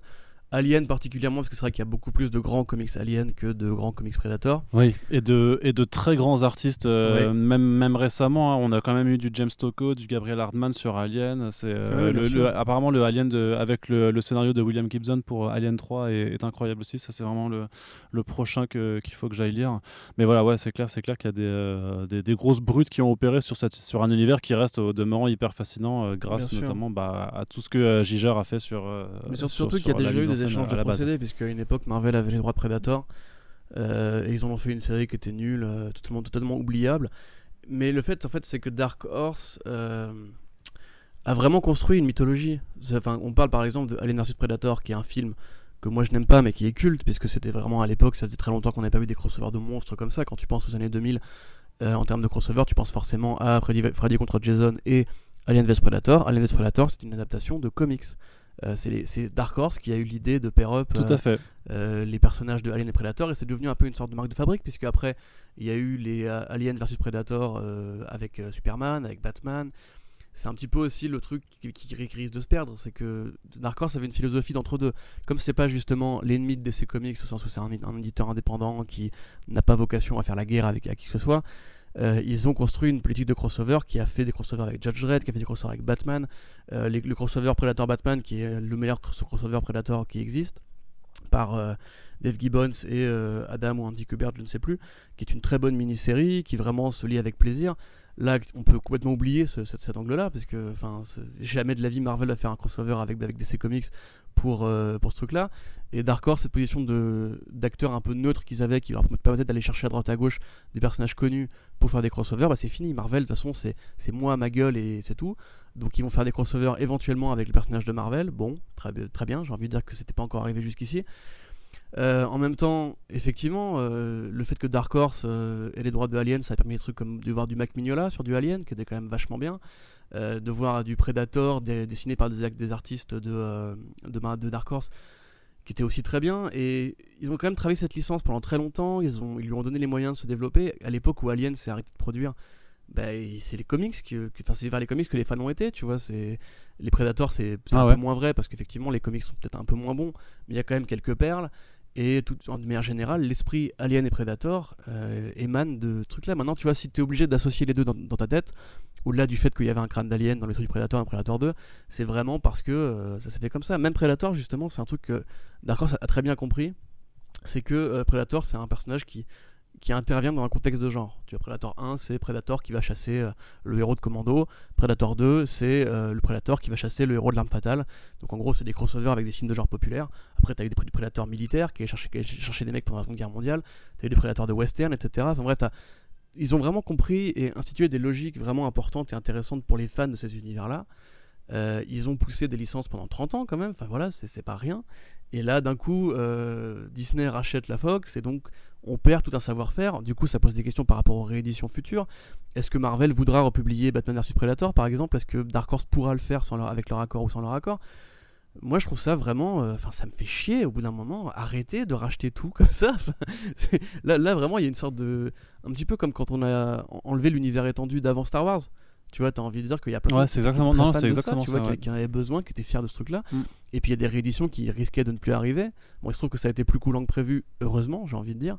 Mais euh, non, moi vraiment, je trouve ça. Euh, je trouve c'est c'est vraiment tu prends t'arraches le bébé entre guillemets le bébé xénomorphe ah des mains de Dark Horse qui euh, s'en était quand même bien occupé jusqu'ici et effectivement tu, tu, tu dois brûler ta, bibliothèque de classiques vraiment non moi je trouve ça même sur le long terme tu vois enfin sur du très sur, du très long terme, le fait que, enfin, que quand, quand, euh, pardon, quand Marvel a récupéré Star Wars, euh, à, long terme, maintenant, le fait est, c'est que Delcourt annonce qu'ils ne peuvent plus éditer les comics Star Wars parce que ça, ça leur coûte trop cher, parce que bah, du coup, euh, Marvel leur, met, leur impose, je sais pas si c'est des tirages ou si c'est les ventes qu'ils doivent faire dessus, mais grosso modo, ils peuvent plus continuer de le faire. Donc je pense que on est quand même dans une situation là aussi, tu vois, tu fais le parallèle aussi avec Disney par rapport au fait qu'ils détiennent 40% euh, des, des, de la production cinématographique euh, annuelle.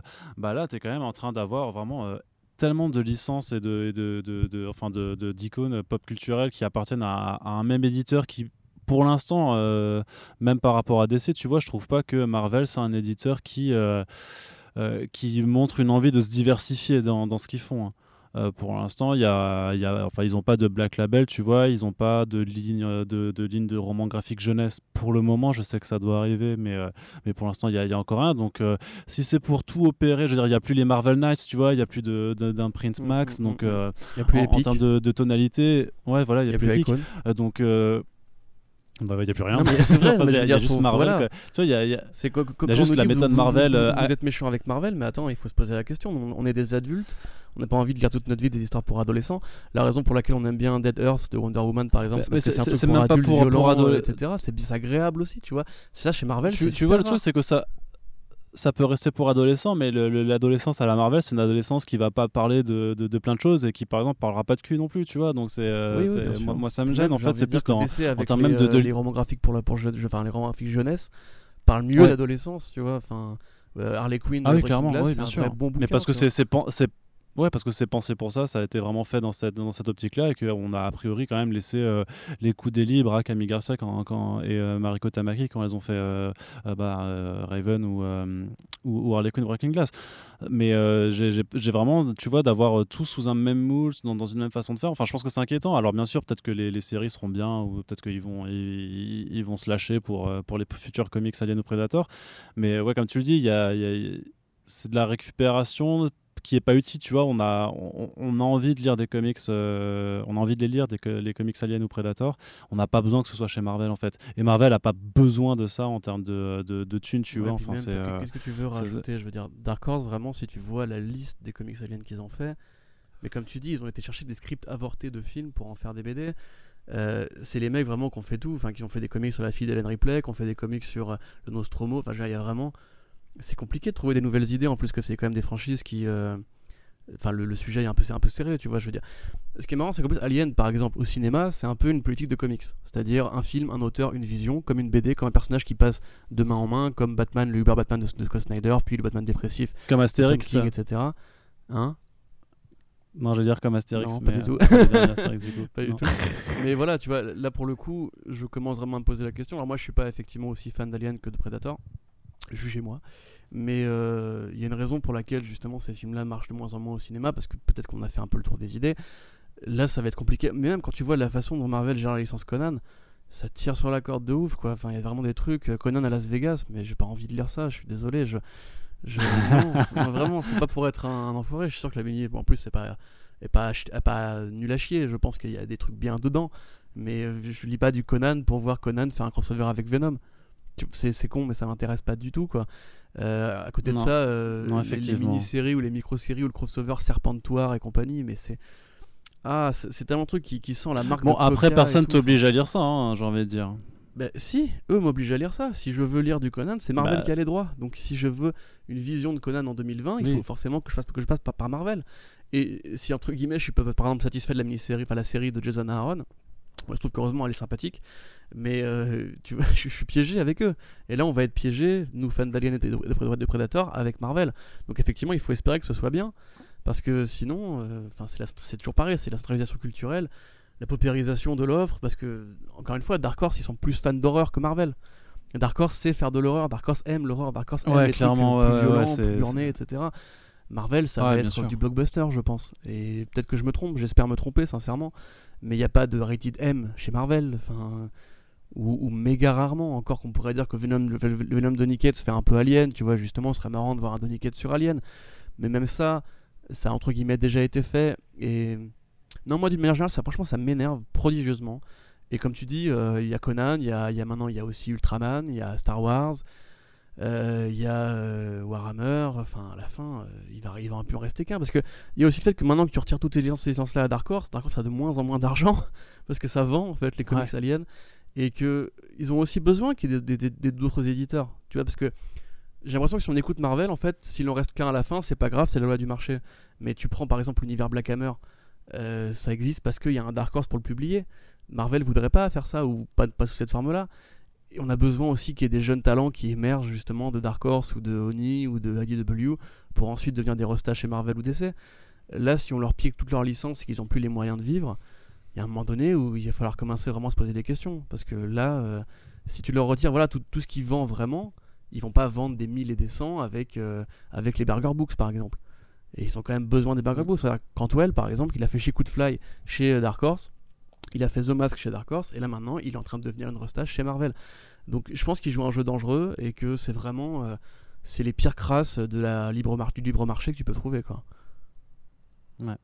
Alors, euh, sans transition, on passe dans la partie série, mais justement, puisque tu parles de Christopher Cantwell, c'est tout trouvé pour justement apprendre qu'il est euh, scénariste et euh, co-showrunner de l'adaptation de Paper Girls de Brian Kevon et, et Cliff Chiang, pardon, qui est donc, bah, on n'a pas trop de nouvelles sur les avancées du projet, si ce n'est que on a quand même une personne qui est un bon scénariste de comics et qu'en plus qui a aussi déjà fait, qui a déjà travaillé dans, dans, dans, dans la TV, puisque c'est celui qui a créé, tu m'as dit Halt, Halt and Catch Fire, c'est ça? Une série qui est aussi une bonne série dans les années 80, excellente série d'après Océane que je n'ai toujours pas vue. Euh, moi par contre j'ai lu du coup Cantwell euh, en BD et c'est vraiment effectivement un scénariste très talentueux et à surveiller. Euh, le voir revenir à la... parce que c'est vrai qu'il a, il a fait de série télé depuis Halt and Catch Fire donc c'est un peu un retour en grâce et qui en plus bah, amalgame le fait que maintenant c'est un fan de enfin c'est un, un, pro des comics qui probablement a dû croiser euh, à X ou X sommet. Donc, mec très talentueux, vraiment, qui a plein de trucs à dire, qui a fait un très bon Doctor Doom, un très bon The Mask, un très bon She Could Fly, une très bonne série Everything. J'aimerais qu'elle arrive en VF d'ailleurs, parce que c'est vraiment une putain de bonne série avec Yann Keblab. Donc tout, tout, bien, super content. J'espère que ce sera au niveau supposé de Alton Catch Fire. Et pour moi, ça donne un petit peu plus de, de brillant à l'adaptation de Paper Girls, parce qu'au-delà du comics qui est vraiment excellent, c'est vrai que moi, je, le fait de voir Paper Girls sans Cliff Chiang m'intéressait moins. Alors que là, effectivement, si on voit justement un mec qui vient de la BD, enfin entre guillemets, qui vient des séries et de la BD, qui est un mec talentueux dans les séries et la BD, et qui aura probablement plus l'oreille de Kevon au sens où c'est un, un, auteur de comics, du coup, peut-être qu'il n'aura pas envie de, de, trahir la vision de l'auteur original. Euh, très bien, très content, euh, belle prise, et je, maintenant, je, maintenant je suis impatient, tu vois, pour cette série. Alors, par contre, j'ai une autre question à te poser c'est est-ce qu'on est triste euh, d'apprendre les annulations de euh, Katy après une saison et de, et de euh, Chilling Adventures of Sabrina, donc après sa, sa quatrième partie Donc, il y avait deux saisons, mais deux saisons qui étaient divisées en deux parties chacune. Donc, voilà, on sait que la, la, quatrième partie de huit épisodes arrivera plus tard dans l'année, vraiment apparemment en fin d'année, vraiment, en toute fin d'année. Et ça viendra conclure la série qui, donc, n'a pas été renouvelée par Netflix pour une, pour une troisième saison. Euh, enfin une cinquième partie sinon je, ne sais pas comment comment dire la chose à, cause de leur découpage. Moi une seule euh, une seule euh, j'ai une seule j'ai eu pardon une seule réflexion là-dessus c'est de dire que techniquement Aguirre Sakaza avec deux séries en moins il va avoir du temps pour écrire ces putains de comics qu'il nous doit depuis des années. C'est ce que j'avais dit dans la news de Katikin effectivement T'as as un avis, toi, sur euh, l'annulation de Katikin, par exemple? Bah alors, on va être très, très transparent. Katikin, on en a parlé parce que techniquement, c'est un spin-off de Riverdale, c'est un truc des comics Archie, donc c'est une adaptation de comics. Donc euh, j'ai envie de dire que notre professionnalisme nous imposait, en tout cas au moins, de, de vous montrer les trailers et les images. Euh, par contre, c'est vrai que je n'ai pas poussé ce professionnalisme jusqu'à aller regarder un seul épisode de Katikin, puisque vraiment, je, je ne suis pas public cible. ça n'avait pas non plus l'air ultra foufou euh, ça ne m'intéressait pas. Il y a tellement de choses à. Je, passe déjà beaucoup de temps à, regarder ou à, lire des, euh, ou à lire des trucs vraiment pour le travail, alors que ça m'intéresse pas forcément à, la base. Euh, j'ai regardé trois épisodes de Warrior Nun quand même pour, pour, pour checker le truc, tu vois. C'était déjà trois épisodes de trop. je, vais, regarder The Old Guard. bah, pour, pour voir. Bah, après, en vrai, quand tu parles du comics, tu vois, le, truc un peu vulgos, trash, hyper actionneur, moi ça me branche, tu vois, en tant que mec Netflix, de, de 30 ans. Euh, voilà. Après, bon, bah, c'est un truc Netflix euh, tourné sur l'adolescence avec. Euh, en fait, ça, c'est, c'est une meuf qui, se bagarre avec des démons et qui le reste du temps fait the bling ring avec, avec des potes à l'arrache, tu vois. Enfin, c'est, mais c'est nul. Le truc, c'est, enfin, parce que c'est toujours, je veux dire, tu peux faire des trucs euh, sur l'adolescence qui sont bien écrits, qui sont bien joués, qui sont intéressants, mais c'est toujours les mêmes trucs. Et en plus, c'est toujours le, même rythme. Je te jure, tu as des dialogues où les mecs, mais, mais si moi, dans la vraie vie, euh, je, je, je, parle à des gens comme ça, où il y a des gens qui me parlent comme ça, mais, mais je me casse, tu vois, je sais, bah non, enfin, mais, mais pas trois minutes à me répondre, quoi. C'est relou, en fait, tu vois. Et, et je sais pas si c'est pour euh, rallonger toujours le truc, mais voilà, tes épisodes de 55 minutes où il se passe rien, c'est juste plus possible. Il faut que Netflix arrête euh, d'avoir cette façon de fonctionner. Il faut qu'ils arrêtent de juste d'avoir deux épisodes d'introduction intéressants, puis après en avoir sept de remplissage pour que juste il se passe quelque chose dans le final. Euh, parce que du coup, j'ai regardé une critique qui, donc euh, quelqu'un de plus consciencieux que moi qui a tout regardé, et c'est exactement ça. C'est vraiment c'est le problème systématique de toutes les séries, enfin d'une très grosse partie des, des, des, séries Netflix, quoi. Et vraiment, enfin, je, je, comprends, enfin, je comprends de moins en moins, ou en tout cas, j'accepte de moins en moins cette façon de faire qui est de, de vouloir absolument prendre des comics et en faire quelque chose qui n'ont juste c'est pas juste que ça n'a plus rien à voir mais c'est que maintenant ça suit toujours ce même cette même formule tu vois de, de produits stéréotypés pour adolescents avec toujours les, les mêmes trucs euh, qui reviennent quoi. Je veux dire ils ont fait la même chose avec Daybreak euh, qui, qui, qui n'a rien à voir. Et, et moi je, je, suis pour la diversité et la création dans, dans le sens que tu n'es pas obligé de coller forcément à la chose. Mais là il n'y a pas de diversité mais quand tu adaptes systématiquement voilà le truc c'est que voilà maintenant il n'y a plus de diversité. Je veux dire quand il y avait juste Daybreak à la limite qui sortait du lot par rapport à d'autres choses tu, tu peux dire pourquoi pas. Mais quand tu vois que systématiquement toutes les séries qui sont adaptées suivent le même modèle, je veux dire, pour moi c'est la même chose que pour Umbrella Academy. Je veux dire, on va en reparler après. Mais Umbrella Academy, ce qui m'avait gêné, c'était qu'il y avait quand même des, ficelles qui sont utilisées dans, toutes leurs autres adaptations de comics. Donc euh, à un moment, ça, commence à devenir gonflant. Je veux dire, vous avez aussi des, je veux dire, ok, les ados c'est votre public cible, mais les ados, c'est pas eux qui payent l'abonnement, hein, c'est les darons. Et, euh, sinon, il y, a toute une partie des, euh, adultes euh, qui travaillent, qui, ont de la, qui, vous donnent de la thune aussi, qui aimeraient bien avoir du coup des produits qui leur correspondent aussi. Hein. Surtout quand vous parlez d'un truc comme Warrior Nun, qui, enfin voilà, qui, je veux dire, ils, ont bien récupéré les droits de H versus Evil Dead. Je veux dire, on a, aussi envie de séries comme ça, brainless, ultra, ultra fandard, qui se prennent pas la tête. Et, bah non, pour, l'instant, ce, n'est pas encore le cas. Donc voilà, Katikin, je t'avoue que je m'en branle. Chilling Adventures de Sabrina, je suis pas ultra loin dans la série, mais j'aime bien. Après, j'aime beaucoup les comics de base et je trouve que quelque part, ça, y, est fidèle, un petit enfin, ça y est plus fidèle quand même par rapport à, d'autres séries qui, existent. Et pour le coup, le côté, adolé, enfin, le, côté adolescent de, la chose, là, il est pas, enfin, il tombe pas de nulle part, il, sort pas de nulle part, donc c'est c'est beaucoup moins dérangeant. Puis j'aime bien, bien l'esthétique, j'aime bien cette, façon de voir Sabrina avec vraiment ses codes plus de, bah, de culte païen, de, sorcellerie à l'ancienne et de, de, référence à Salem et tout ça, pas le chat, mais les, les, sorcières. toujours pas ce bâtard. Hein. ouais, il parlera toujours pas par contre. Donc, bah, Peut-être dans la 4, mais ça fait chier quoi. non, j'y crois pas, j'y crois pas, j'y crois absolument pas. Mm. Franchement, s'ils le font parler dans la quatrième partie pour annuler le truc, c'est euh, c'est la disquette. Sauf c'est lui qui dira la réplique de fin, genre That's all folks, tu vois. Ouais, il fallait, That's all folks, en gros bâtard. Salut les frérots. effectivement. Donc, donc voilà, enfin après je suis pas triste, tu vois, parce que c'est pas non plus, euh, c'est pas des chefs-d'œuvre. Enfin, Katikid, j'en sais rien, mais Sabrina c'est sympa, mais c'est pas un chef-d'œuvre non plus. Donc, euh, euh, je, te, je, te, dis vraiment, hein, si Saki Sakara là, il peut, non, Aguero Sakaza pardon, s'il peut en profiter pour justement se remettre à Afterlife with Archie et, et Adventure Sabrina en, comics, je pense qu'on est tous gagnants là-dedans. Donc voilà, c'est mon point de vue. Mais je sais pas si c'est ce qu'il va faire par contre, mais. Non, je pense que pas. Non, faut, faut être réaliste. Non, ce n'est pas ce qu'il va faire. Mm. Mm, mm. Ça, euh, je crois que ouais, faut. Euh, voilà. Alors euh, ensuite, autre news vite fait à traiter, Stargirl donc qui est renouvelée pour une saison 2, mais par contre qui file en exclusivité sur la CW.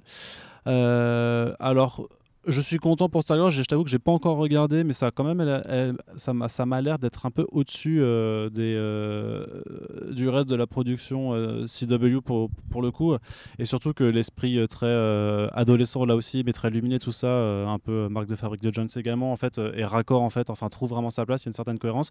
le fait que il y a énormément de choses sur la Justice Society of America, qui aussi a un dada de Jones, et, du coup il y aura, il y a une Injustice Society qui, qui, qui existe dedans. Euh, ça me donne envie de la regarder. Je, tu vois, pour le coup, je, vais la regarder. En fait, je pense que je vais vraiment attendre que tout soit diffusé. J'essaie de me le faire en, un bloc, quoi. Mais euh, je suis plutôt, je, je suis content euh, de façon très, très honnête et très simple pour, pour les équipes impliquées derrière. Même si pour le coup, je me dis, ça fait un peu chier parce que Jones, il va pas pouvoir non plus nous faire son, son comment s'appelait son, son imprint là? C'était quoi, The Dead Zone? Non, c'était The DMZ, je sais plus. Là. Danger Zone. Tu sais, il avait. C'est pas, hein? Danger Zone.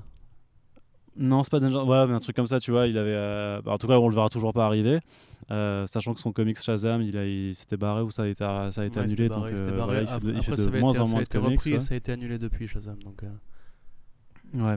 Donc euh, ça m'inquiète un peu par rapport à ça. Par contre, c'est vraiment la réflexion que je me faisais, c'est vraiment, mais DC Universe, je ne lui donne plus euh, un an à, vivre parce qu'en fait, tu vois que euh, toutes les séries qui, étaient censées être leur, production originale sont en train de, en fait, de, se barrer ailleurs, que ce soit par codiffusion ou alors là, juste carrément en, en, exclusivité qui se, qui se barre pour, pour, pour, un autre, pour, pour une chaîne de télévision.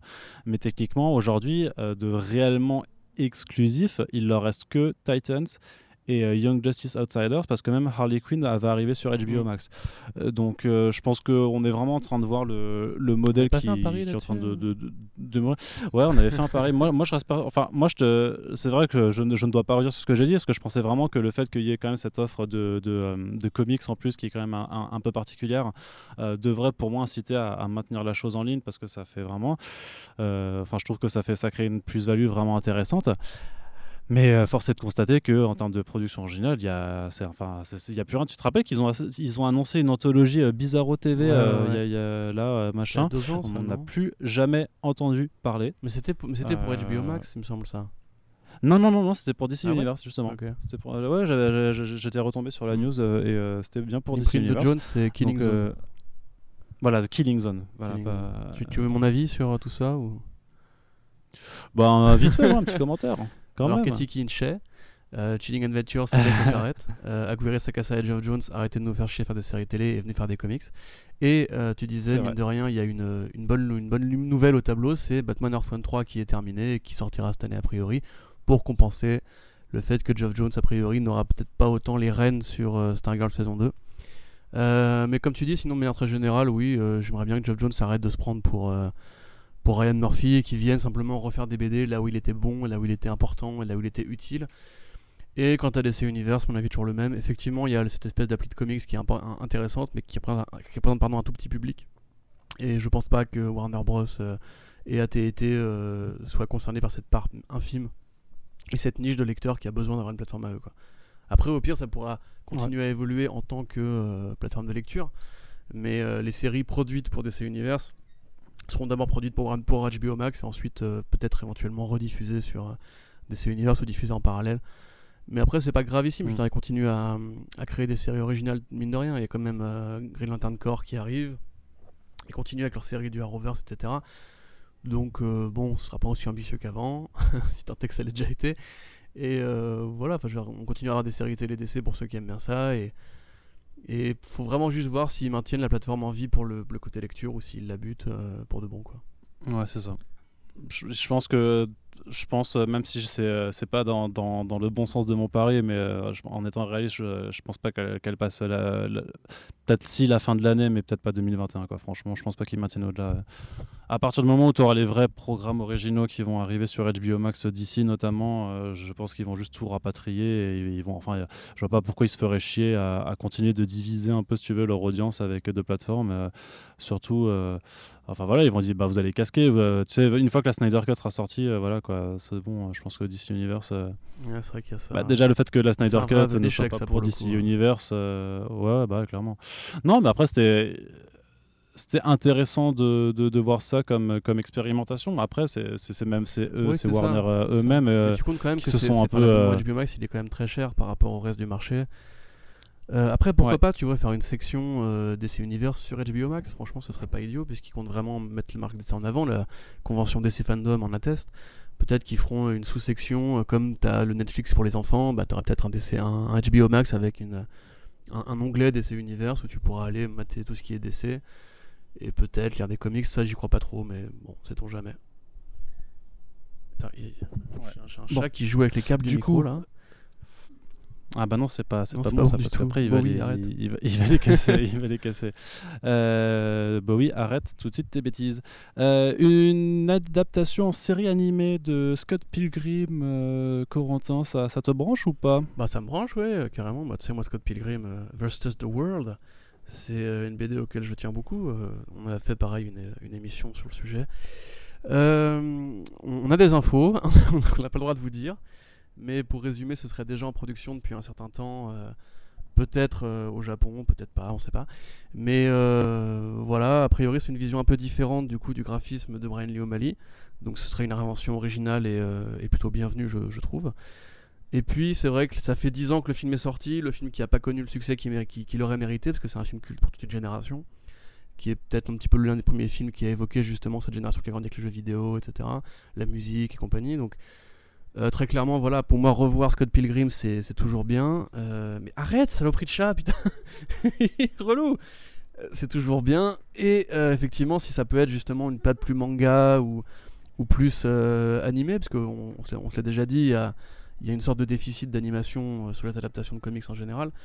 moi, je suis très content et j'espère que ça va se faire. A priori, Edgar Wright dit c'est en discussion, donc attendons. Très bien. Allez, on enchaîne avec euh, la news suivante, parce qu'on en a encore quelques-unes à traiter. Bon, euh, une nouvelle Batwoman qui est castée, donc c'est l'actrice euh, Javicia Leslie. Euh, qui sera chargé de reprendre le costume pour la saison 2 de Batwoman.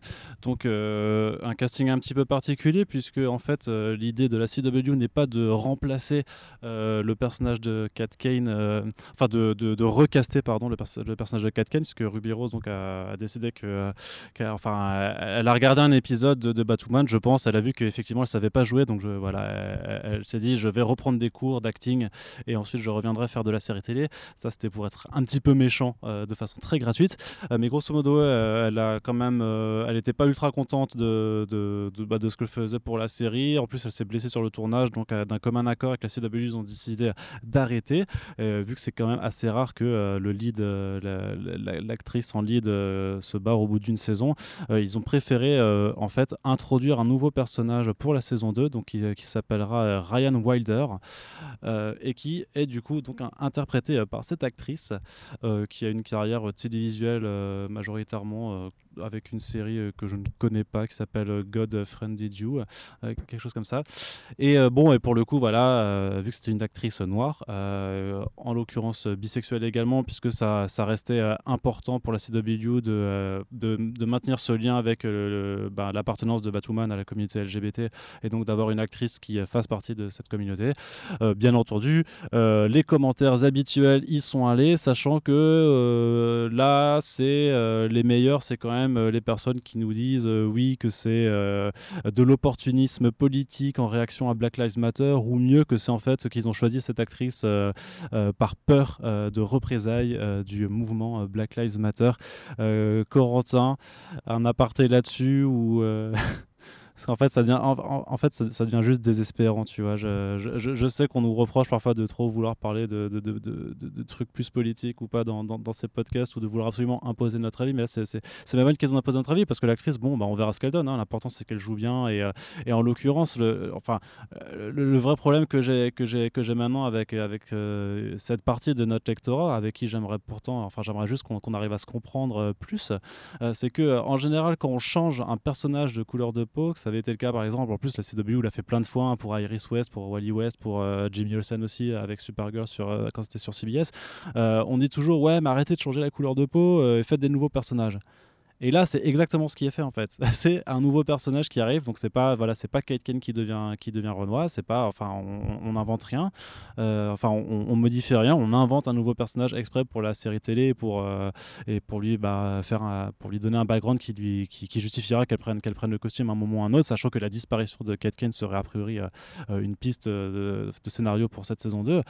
Et même quand, quand ils font, quand, enfin, quand, quand, la prod fait ce que les gens euh, demandent apparemment euh, à, faire, bah ça, ça, ne suffit toujours pas. Et même ça, ça reste de la récupération, ça reste de, de l'opportunisme je sais pas quoi. Et à un moment, ça devient désespérant en fait de toujours voir euh, cette, rengaine débarquer. Alors que j'ai envie de dire, tu sais, il y a aussi le truc de ah oui, bah, j'espère qu'on l'a choisi parce que c'est une bonne actrice et pas pour sa couleur de peau. Et j'ai envie de dire, mais personne n'a demandé à Steven Amell de, de, s'il savait bien jouer quand on l'a cassé pour faire Oliver Queen. Tu vois, c'est quand même incompréhensible d'avoir cette je sais pas, c'est ces exigences à, trois vitesses à chaque fois qu'on s'attaque à des, problématiques de représentation de, personnes de, de, de, couleur de peau ou de sexualité différente. Voilà, pardon. Non, mais je pense que tu as tout dit, euh, et quelque part, en fait, je commence moi-même à être un peu lassé de devoir systématiquement répondre à ça. J'ai même pas été voir les commentaires sur la page Facebook, j'ai vu qu'ils étaient nombreux, mais. Euh, enfin voilà, qu'est-ce que tu veux rajouter? Comme tu as dit, voilà, c'est un nouveau personnage, ça, prend la place de personne, il n'y a même pas le côté. Euh, eh, mais si on faisait pareil avec un noir, etc. Enfin, c'est c'est juste, euh, c'est juste relou. Moi, honnêtement, je, je m'en tape et puis voilà. j'ai même plus envie de réagir, j'ai pas envie de me battre. Ces gens-là, de toute façon, sont dans le mauvais camp de l'histoire. C'est pas une question d'être fan, c'est pas une question d'être pas fan, c'est quand tu vois systématiquement la même réaction au bout de 5 ans, 6 ans, 10 euh, ans, même des fois, à voir ce genre de pratique arriver. Et ça n'empêche pas les films d'être bons ou mauvais, en tout cas, ça n'empêche pas les films d'être différents de ceux qui ne font pas ce genre de choix, parce qu'il y, a aussi des films qui ne font pas ce genre de choix et qui sont tout aussi mauvais. Et comme tu dis, il y a des acteurs ou des actrices qu'on prend euh, en respectant la couleur de peau et qui sont quand même très mauvais. Enfin, euh, Stephen Amell, c'est pas un très bon Oliver Queen. Il est blanc comme Oliver Queen, il est blond comme Oliver Queen, mais ça reste pas un très bon Oliver Queen, donc faut qu'on arrête avec ces conneries-là. Par contre, euh, pour m'extraire un peu de ce débat redondant et, très désespérant, j'ai envie de dire que ça me choque, mine de rien, que la CW prenne un personnage original, enfin crée un personnage original, parce que c'est pas une question de blanc-noir, etc. C'est que Batwoman, c'est une adaptation de comics. Les comics ne manquent pas de personnages secondaires, ne manquent pas d'autres héroïnes qui auraient pu tenir ce rôle. Euh, ou même tenir un autre rôle. Il y a d'autres héroïnes qui auraient pu prendre la place de Batwoman à Gotham City. Là, en l'occurrence, je trouve que c'est vraiment se foutre un peu de la gueule du monde parce que euh, il y, a à prendre des libertés et il y a à faire de la fanfiction. Et là, pour moi, c'est de la fanfiction. C'est plus Batwoman, c'est plus Kate Kane. J'aurais préféré qu'on recaste Kate Kane quitte entre guillemets à, prendre une actrice noire dans le rôle, tu vois, pourquoi pas, ça aurait pu même être une bonne expérience pour euh, dire qu'entre guillemets le personnage ne, ne, définit pas par sa couleur de peau, etc. J'aurais limite préféré qu'il commence par, avoir une actrice noire dans le rôle dès la saison 1. Mais là, tel quel, croit un personnage qui n'existe pas dans la bande dessinée, qui va prendre la suite d'une héroïne qui s'est barrée sans, sans, dire un mot, etc. euh, pour a priori assumer le même rôle sans la mythologie familiale qui va avec, parce que Batman c'est quand même très familial, c'est le père, c'est la sœur. Je pense que ce sera, ce sera, plus ça le, le, gros problème, c'est que Bruce Wayne était casté pour la saison 2. A priori, il y a quand même, voilà, c'était pour entretenir des, la, sous-intrigue familiale de, de Kate qui effectivement est, hyper importante pour le personnage. Donc là, tu, tu risques de, de mm. perdre ça ou en tout cas de, de l'avoir euh, relégué enfin, euh, Par, les yeux de Ryder. En fait, ce sera moi, moi, très, très, très Après, honnêtement, je pense que la série ne passera pas à la saison 2. Enfin, je pense que c'est un, un an qui s'en va, quoi, parce que. Après, rien n'empêche à, euh, cette Ryan Wilder d'être euh, quelqu'un d'autre euh, en vérité et que c'est qui nous mente en, disant que c'est un personnage original alors qu'en fait c'est pas c'est un ce serait je sais pas la, la, gamine Fox tu vois qui la sœur de Lucius Fox de Luke Fox mais tu prends un truc tout bête par exemple tu prends une sœur ça, ça, pourrait être elle tu quoi tu prends la Huntress New 52 c'était une femme noire. Huntress Gotham voilà t'aurais pu te dire en plus ils ont déjà fait Huntress donc ils peuvent avoir les droits sur Huntress c'est un autre univers que l'univers principal de Arrow où Huntress est blanche, donc ils auraient pu faire en disant multivers, Gotham City, Batman, Huntress, allez, elle prend la place de Batwoman et ça le fait. Moi, ça m'aurait été, peut-être que ce sera le cas, enfin, j'ai envie d'y croire, mais euh, c'est vraiment, c'est un truc de, de, fan, de nerd con, tu vois, mais vraiment, j'ai pas envie de suivre une adaptation de comics où le héros ou l'héroïne n'est pas, pas né des comics ça me ça m'intéresse pas du tout euh, très honnêtement donc de base la série Batman ne m'intéresse pas du tout euh, d'après les critiques ça s'améliore en fin de saison etc mais non enfin voilà c'est même plus vraiment Batwoman là c'est un nom usurpé donc euh, si en plus c'est pour faire une sorte de legacy ah, quel où elle deviendrait l'héroïne en cours de saison peut-être quelqu'un qui revient pour pour dire euh, je, je, je, te, je, te, valide, je, te file le manteau, etc. Mm. Non, vraiment, moi, je, ça me fait chier. Je trouve que la CW commence un peu à outrepasser ses droits. Parce que là, il y a quand même. Cathy c'était déjà une grosse trahison. Et il y a vraiment un côté, genre, mais c'est même plus vraiment le comics au départ. Il n'y a, a, rien à voir. Faites une série originale dans ce cas-là.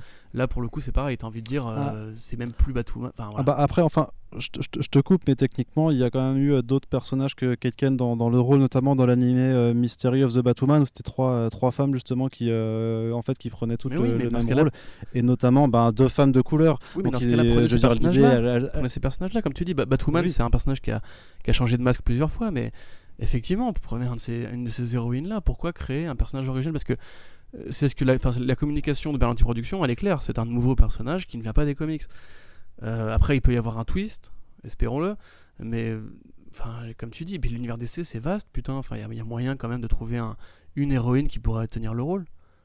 Enfin, moi personnellement, je suis désolé, ça, ça, me, ça me va pas du tout. Et, et c'est vraiment, je sais, c'est nerdy à la con, etc. Au, au, final, le symbole de prendre une femme noire euh, bisexuelle pour passer après une femme blanche bisexuelle, c'est important aussi, et c'est totalement la philosophie de Bernie Production.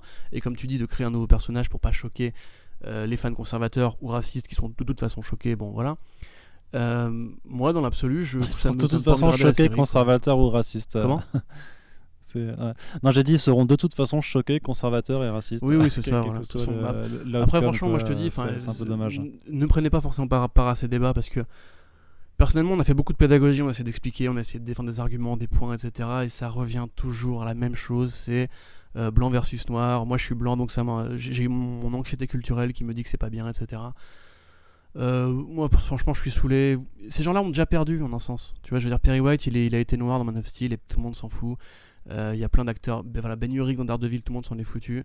Et ça continuera d'arriver, ça va encore et encore et encore arriver. Donc, euh, battez-vous si ça vous chante, mais vous avez déjà perdu. Gordon, Gordon, Gordon, Gordon, va être noir et, et, techniquement, techniquement, Batgirl va être noir. Hein. Enfin, ah, bien sûr. On, vous, on Aquaman et Samo. Ça, ça, va arriver, hein. attention. Aquaman et Samo. D'ailleurs, Batgirl était déjà. Euh, Batgirl était latino dans, euh, dans le Lego Batman en plus, il me semble. Ouais. Euh, aide-moi, Jason Momoa, il est quoi déjà?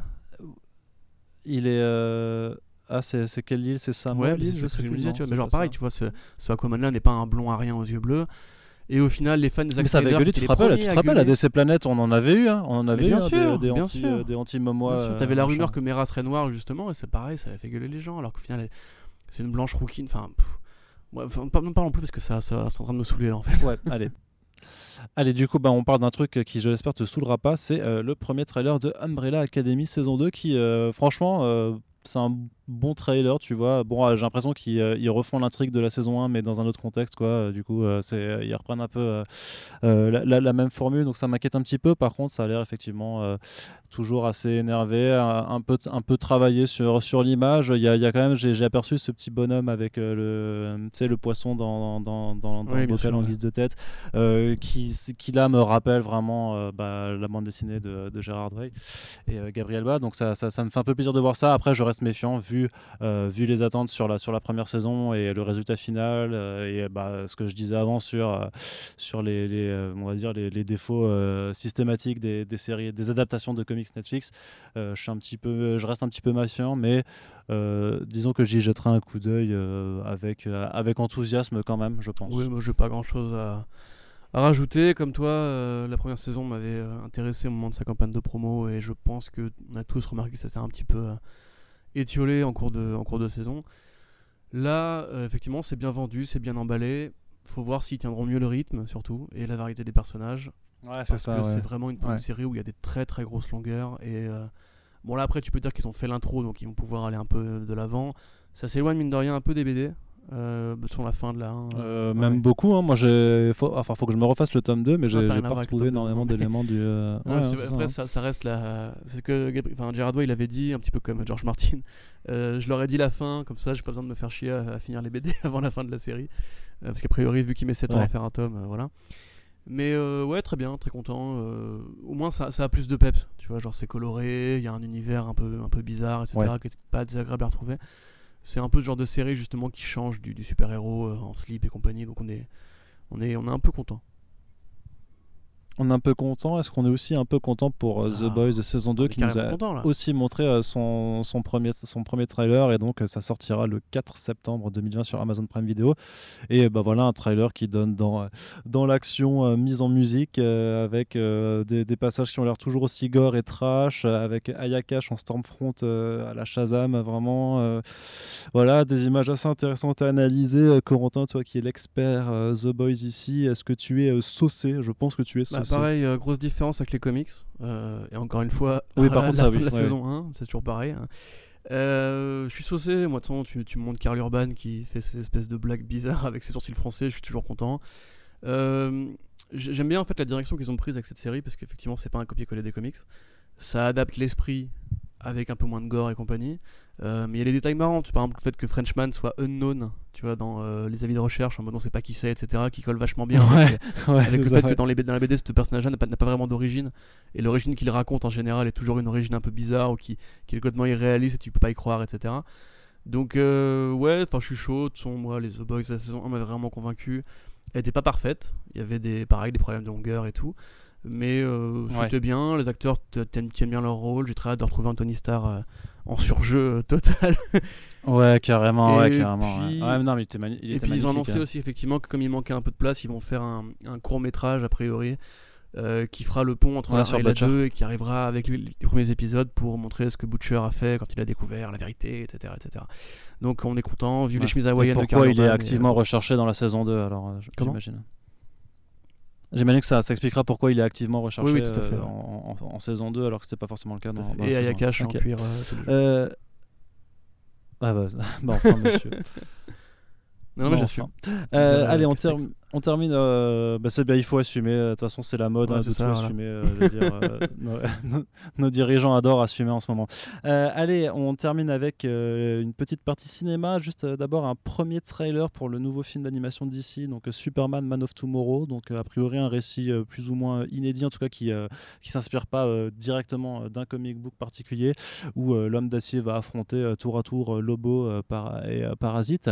et ma foi, surtout, ce qui est vachement important, c'est que on change enfin euh, de direction artistique, euh, puisque l'univers animé euh, partagé qui avait été lancé avec Justice League War et, suite à Flash, Flashpoint Paradox a pris fin ce printemps avec Justice League Dark Apocalypse War. donc maintenant, ça va être le moment alors soit de, créer une nouvelle continuité, soit simplement d'arrêter de vouloir faire une continuité et de proposer des films différents avec des, styles graphiques différents à chaque fois. Et ma foi, bah, ce style avec les les, les, contours un peu plus épais que, que le reste des, des, des, traits. Ça me fait un peu penser à du Archer par moment, tu, tu vois, mais en tout cas, ça a l'air juste le plus visage beau, déjà plus agréable à l'œil. C'est pas forcément. Le côté brun aux yeux bleus qui fait hmm. Archer, je pense. Ouais, c'est peut-être ouais, peut, peut ça. Mais vraiment, ça a l'air enfin, ça a l'air beau, juste plus joli et juste ça. Franchement, c'est con, mais ça euh, ça donne une, impression un petit peu de, fraîcheur qui, euh, bah, qui, qui, manquait grandement à, aux en tout cas à mon sens, aux, productions animées d'ici. Donc je suis vraiment assez, content. Euh. Et puis pour le coup, par rapport à, DC qui, qui n'hésite pas, quand ça va pas forcément bien, à, user et abuser de Batman, tu vois, les, faire, les voir refaire un film sur Superman alors qu'il y a déjà eu Red Son et Death of Superman ces dernières années, ben, je trouve que c'est cool de, de les voir un petit peu continuer à proposer ce personnage qui n'est pas forcément le plus apprécié euh, dans, dans l'esprit collectif. En tout cas, je suis vraiment assez, euh, assez euh, je vais pas dire impatient non plus parce que ça reste un film d'animation d'ici donc voilà mais je suis je suis jouasse je suis honnêtement jouasse d'accord bah je suis content pour toi Bah, ah, pardon, oui, d'accord. Bah, oui. Fait, oui, oui, oui, bah, C'est pour ça. je, te, je te demande pas d'approuver mes, mes, ah, mes propres émotions. Que tu, que, que tu, me donnais ton avis et tu voulais savoir ce que j'en pensais en fait. Bah, oui, ça, je suis content pour toi. Ce Donne ton avis. non, mais en fait, je, je, je, je veux ton avis sur le film, pas ton avis sur mon avis. en fait. Je trouve qu'effectivement, la mise à niveau est pas dégueu et ça change enfin de ce côté American manga. Mais ça reste encore un peu statique en termes d'animation, très numérique dans les fonds, etc. Donc, on n'est pas encore revenu à l'époque du DCAU de, de, de l'époque. Donc, euh, je reste prudent, je regarderai peut-être. Euh, y a, tu disais, ça, ça, ça, ça ne s'inspire pas d'une belle et précise, mais il y a quand même euh, la rencontre avec Lobo qui fait très American Alien de Max Landis, avec la moto dans le ciel et tout. en, plus, en, plus, en plus chatoyant, parce que c'était quand même un moment dessiné par Jock et c'était assez sombre. Euh, pourquoi pas? Moi, effectivement, moi, le côté euh, un peu Superman euh, ensoleillé, brillant, enthousiaste, un peu à l'ancienne, me va, mais je pense que comme Scott Pilgrim, tu vois, il serait pas inintéressant d'aller chercher des mecs qui ont un vrai style visuel, une vraie patte graphique plus affirmée, quitte justement à aller prendre les mecs de Archer, tu vois. Enfin, ça, paraît con à dire, mais je pense qu'il y aura une super série à faire avec euh, Matt Fraction à l'écriture et les mecs de Archer euh, à l'animation, ou avec Superman, tu vois, ce serait un truc marrant. mais bon, ça n'arrivera pas parce que c'est une mm. corporation, etc. Donc, dans l'absolu, je suis content. J'espère, enfin, j'ai hâte de voir comment ils vont développer ces, variations dans les années à venir. Et pourquoi pas d'ailleurs refaire une sorte de, de Bruce Teamery, euh, parce que bon, il y a quand même 2 trois trucs de Bruce Team dans les 10 ans qui, ont, qui sont passés qui n'étaient pas dégueux. Donc voilà, je suis content pour toi encore une fois. C'est bien, en tout cas, c'est bien. J'apprécie ta bienveillance à mon égard, euh, Corentin. Euh, annonce de casting assez improbable euh, qui devrait être faite de façon officielle au DC Fandom à la fin du mois d'août. Michael Keaton, en tout cas, est en discussion pour reprendre son rôle du, Batman des films de, de, Tim Burton pour le prochain film The Flash. Et apparemment, l'idée serait donc d'explorer un peu le multivers, un peu comme l'a euh, Crisis on Infinite Earth euh, sur la CW en allant euh, là aussi récupérer des, anciens acteurs de séries télé d'ici pour leur faire rejouer leur, rôle. selon le Hollywood Reporter, pas de Flashpoint en prévision, donc pas de Thomas Wayne, pas de Flashpoint Batman. Donc c'est vraiment pas. D'ailleurs, le, titre, on sait toujours, on, ne sait plus s'il faut l'appeler Flashpoint ou pas, hein, puisqu'a priori là, si le délire a l'air d'être plus multiversel, ça, on vous rappelle que Flashpoint c'est une timeline alternative, ce n'est pas du multivers. Donc c'est un petit peu, c'est un petit une petite nuance quand même euh, là-dessus.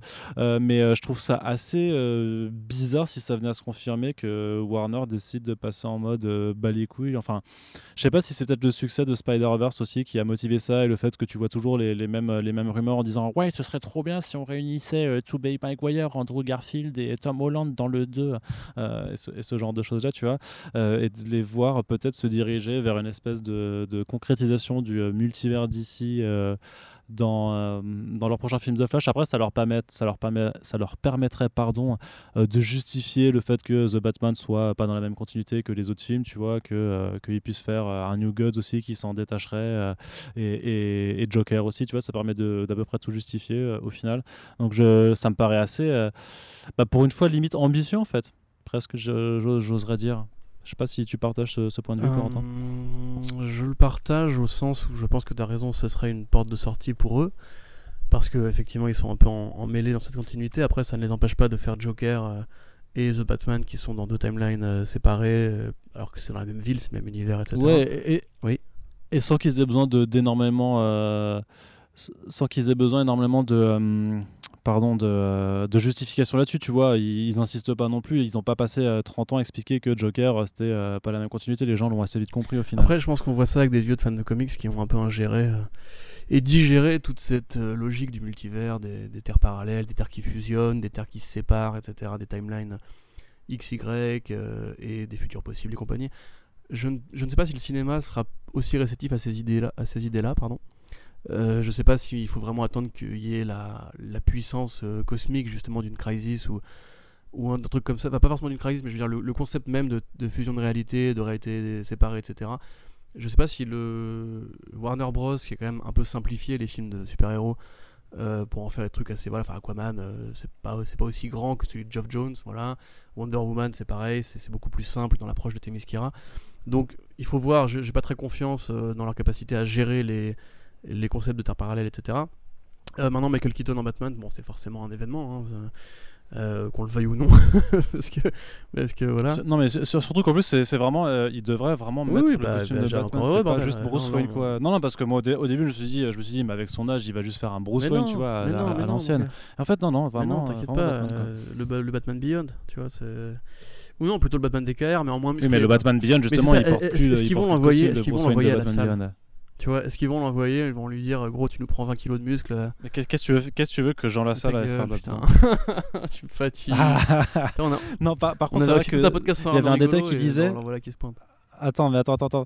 Euh, Il y, y avait un détail qui, qui était intéressant dans, dans, dans le rapport qui avait été publié, c'était qu'apparemment, si ça aboutit, euh, c'est un, un- un Michael Keaton qui serait pas que pour The Flash, mais pour plusieurs autres films, et qu'il ferait euh, un peu, il jouerait une, un- une sorte de, de mentor à la Nick Fury euh, par rapport au MCU. truc- enfin, pareil, je trouve, je trouve ça ultra chelou, quoi. Genre, euh, c'est lui. Genre, il ferait le mentor pour la Batgirl, euh, par exemple, euh, que Joss Whedon ne fera pas. Mais là, c'est pas ce- possible. ce- ce Comment tu veux évoluer, ça faire, faire euh, évoluer ça en Bah, parallèle je de sais The pas, bah, je sais pas. Non. Bah, je sais Non, pas. non, moi, Non, bah, je sais pour pas le coup, tout. ça, j'y crois pas. Je pense que pour l'hommage, tu sais, c'est comme Crisis, tu vois, c'est le côté genre, ah, on a dégainé le très mec, etc. Mais, euh, ouais, franchement, ce serait trop bizarre quand même. Parce que s'ils font ça en parallèle de, de Joker 2 éventuellement, ou de The Batman 2, 3, etc., et des films Nightwing, Batgirl et compagnie. Enfin, ah non, c'est trop chelou parce que du coup, dans la réalité de, euh, de The Flash, enfin, dans, le- dans le monde de The Flash, il y a encore un Bruce Wayne, il est pas mort, tu vois. C'est Ben Affleck. et quelque part, il est encore en vie quelque part. Enfin, s'il rapatrie Michael Keaton dans la réalité de The Flash et que Ben Affleck du coup est mis, euh, mis hors jeu, enfin c'est super bizarre, non? Ouais, mais ils aborderont pas le truc, hein, c'est juste qu'il y aura plus de Ben Affleck. Ah, tu il vois, faut, il faut bien justifier. Il faut bien dire euh, il, Bah est il plus bah. là, tu vois. En plus, Bah, nouvelle, nouvelle en réalité, plus, je sais pas. mé- euh, mécaniquement, ça veut quand même dire voilà. que sur une terre parallèle, Ben Affleck a vieilli jusqu'à devenir Michael Keaton. Là, il y a un problème quand même, tu vois. Enfin, physiquement, ça passe pas. Mais après, bon, bon, on verra bien. Moi, je, je dis, faut pas trop s'emballer par rapport au côté, euh, au côté la gestion. Parce que honnêtement, moi, si voilà, s'ils font une sorte de Crisis on Infinite Earth de la CW, mais au cinéma, euh, pourquoi pas Ça peut être original et en tout cas euh, adapté Mm. pour la première fois quand même. Parce que si on fait exception de, de Spider-Verse, il n'y a jamais eu de multivers vraiment au cinéma. Donc, euh, un, un peu impatient, un peu curieux, et puis ça, ça sanctifie encore plus le, le film Birdman de Iñárritu, donc euh, c'est forcément rigolo. Ouais. Maintenant, euh, effectivement, je Papy Keaton, bon, qui, qui est quand même un peu petit, un peu chétif, le retrouver en Batman, je pense que ça va être super bizarre. Parce que c'est pareil, si tu ramènes le, le- le- le Batman de Burton, tu ramènes quand même la, la Gotham de Burton, tu ramènes l'historique de Burton avec le, cette vision très gothique, très Fritz Lang de, de- de Gotham City. Euh, je pense que c'est un, un casse-gueule, mais, euh, mais assuré. Donc, euh, et puis pareil, Ezra Miller face à Michael Keaton, je suis pas sûr que l'interaction se passe très bien. Peut-être qu'il va l'étrangler, on sait Ouais. pas. Euh, mais du coup, on, on Ah. verra bien. En tout cas, je trouve ça bizarre, on va dire. Et, et forcément, Ouais. si c'est bizarre, c'est intéressant, donc euh, à voir. Et euh, comme tu l'as dit et comme le disait effectivement euh, un, grand, un grand rappeur français, euh, on verra bien ce que l'avenir nous réserve en rang. Et on va passer à l'autre news du coup. Tortue Ninja, le reboot s'officialise. Un, un Tortue Ninja du coup intégralement en image de synthèse, hein, pas de live action avec des tortues euh, 3D, mais vraiment tout un film qui sera en image de synthèse comme celui de 2007 si je ne m'abuse. Et avec, avec l'ami Seth Rogen, du coup à la production. Qu'est-ce que ça t'inspire Parce que c'est pas forcément l'humour. Enfin, Seth Rogen et Evan Goldberg, du coup, on les, on les voit plus sur des productions un peu crado ou, ou un peu trash. surtout que le, le studio d'animation avec qui s'associe, c'est ceux qui ont fait, du coup, c'est ceux qui ont fait Sausage Party. Et euh, bah, par rapport à la dimension un peu plus euh, family friendly des Tortues Ninja au cinéma, euh, t'as envie de dire qu'il y a peut-être des, des, des, choses qui en grosse partouze avec les, les mutes animales, les tortues, le foot clan et tout, ça va être génial. non, mais je sais pas quoi te, quoi te dire. En fait, le problème c'est que moi en fait je suis un gros con de client de Seth Rogen même, même le Green Hornet de Seth Rogen me va, tu vois, au sens où euh, il y a des moments où je rigole un peu. Bon, voilà, il faut, je pense que c'est des films qu'il faut voir avec un peu de salade verte euh, à côté de soi. Mais, euh, comment dire, en fait, je, mhm. je, sais que ça va probablement choquer les fans des Tortues Ninja. Donc, déjà, ça me fait rire parce que, parce que j'aime bien quand de voir, voir des fans un peu, un peu outragés devant des visions qui leur plaisent pas. Mais, comment dire, l'humour Seth Rogen, en fait, ça peut être tout et rien. C'est-à-dire que c'est aussi lui qui produit The Boys, par exemple. Euh, il fait de la prod euh, sur plein, plein, plein de projets. Il a un humour qui effectivement est un peu graveleux, un peu euh, bistouquette et compagnie, mais en même temps c'est un mec qui est vraiment marrant. Tu vois, genre je le verrais bien doubler Bebop. après, en plus avoir doublé le facochère dans Le Roi Lion, ce serait forcément rigolo. je pense que ça peut en tout cas être. Tu vois, si, on a réussi à tenir l'humour gras de Michael Bay pendant deux films, on pourra tenir l'humour gras de Seth Rogen, qui est quand même un humour plus, plus travaillé pendant un film. Moi, c'est juste le côté full animation qui me déçoit un peu. Encore qu'il y a Spider-Verse qui fait exception, mais je sais pas si ça aura cette espèce d'exigence artistique. Parce que. Ouais, moi je suis pas. C'est vrai que j'ai besoin hein. un petit peu quand même de. Moi, les tortues en, live, j'aime bien en fait. Tu vois, c'est même les premiers films, justement, où c'était du costume pratique et compagnie, je trouvais ça euh, bien. Après, j'ai grandi avec, donc forcément, je suis très partial. Euh, les films récents, même si c'était mauvais, ils avaient quand même une technique qui était très aboutie. Donc, je, c'est l'impression, enfin, c'est un petit peu un retour en arrière, tu vois. C'est un petit peu TMNT euh, Out of the Shadows, tu vois. C'est c'est ce côté, euh, on fait un film d'animation parce qu'on n'arrive pas vraiment à gérer le côté interaction humain, euh, machine, enfin humain, animatronics, et en même temps ça coûte moins cher à faire a priori parce que t'as pas besoin de mobiliser un casting, des décors, etc. et l'intégration sur fond vert. Donc voilà. Après Rogan et Goldberg, moi je trouve qu'ils sont vraiment rigolos. J'aurais limite envie, tu vois, d'une sorte, d'une sorte de super bad avec les tortues. Tu vois, au sens, euh, j'aimerais bien par exemple une soirée entière où juste tu, suis les tortues qui veulent aller acheter une pizza et qui dans la ville croisent le foot clan, font de la bagarre, font des blagues, etc. Voilà, je, maintenant j'attends juste John Hale et Channing Tatum au doublage. Et euh, j'espère que ce sera, ce sera bien. en fait, ce que tu peux faire de mieux, c'est espérer que ce sera bien, parce que c'est vrai qu'effectivement, ça peut être à la fois très bien ou très gênant. Donc, euh, dans l'idée, 50-50, euh, je, reste optimiste. Ok, bah écoute, moi je, vais l'être aussi parce que je t'avoue que je suis pas le plus grand connoisseur euh, des, Tortues Ninja, donc euh, voilà, ça, ça, ça m'intrigue un petit peu de, de, voir euh, le, mélange des, des, des, des gens. C'est pas si mal d'avoir justement un truc qui s'éloigne un peu de du canon parce que mine de rien, les tortues en comics actuellement elles sont mortelles. Euh, je pense que les gros gros fans des Tortues justement ont les BD. Les films sont pas forcément obligés à chaque fois de, même, faire le même décalage parce que là si on fait encore un reboot des Tortues, on va encore te parler de Shredder, on va encore te parler de leur origine, on va encore devoir réinventer une origine, on va encore devoir t'expliquer le rat, après les compagnies. Au final, si tu fais un truc qui est un peu euh, iconoclaste, un peu à la marge, ça peut être justement une façon de, de twister un peu le, problème éternel de l'origine story. Un peu comme la série ultra violente des Tortues de, de Image Comics. mais, mais moi euh, j'aime bien cette série.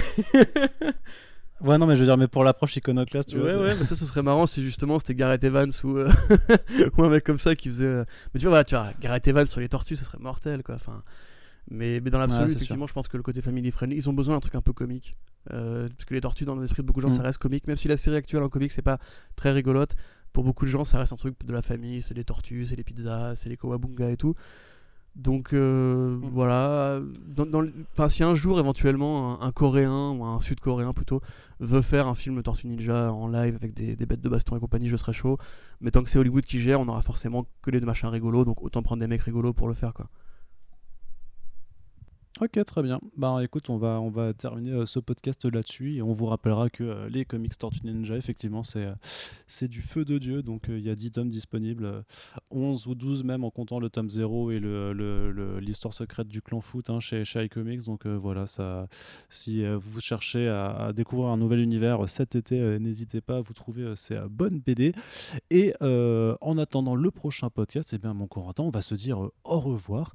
comme toujours, j'espère à vous, auditeurs et auditrices, que l'émission vous a plu. N'hésitez pas à réagir sur l'émission ou sur les sujets abordés dans nos espaces commentaires. Et comme toujours, vos partages et votre soutien sont vitaux pour la poursuite de nos émissions. Donc, s'il vous plaît, ceux qui le font déjà, merci. Et ceux qui ne le font pas encore, s'il vous plaît, on a besoin de vous. On vous remercie d'avance et à très bientôt pour le prochain podcast. Salut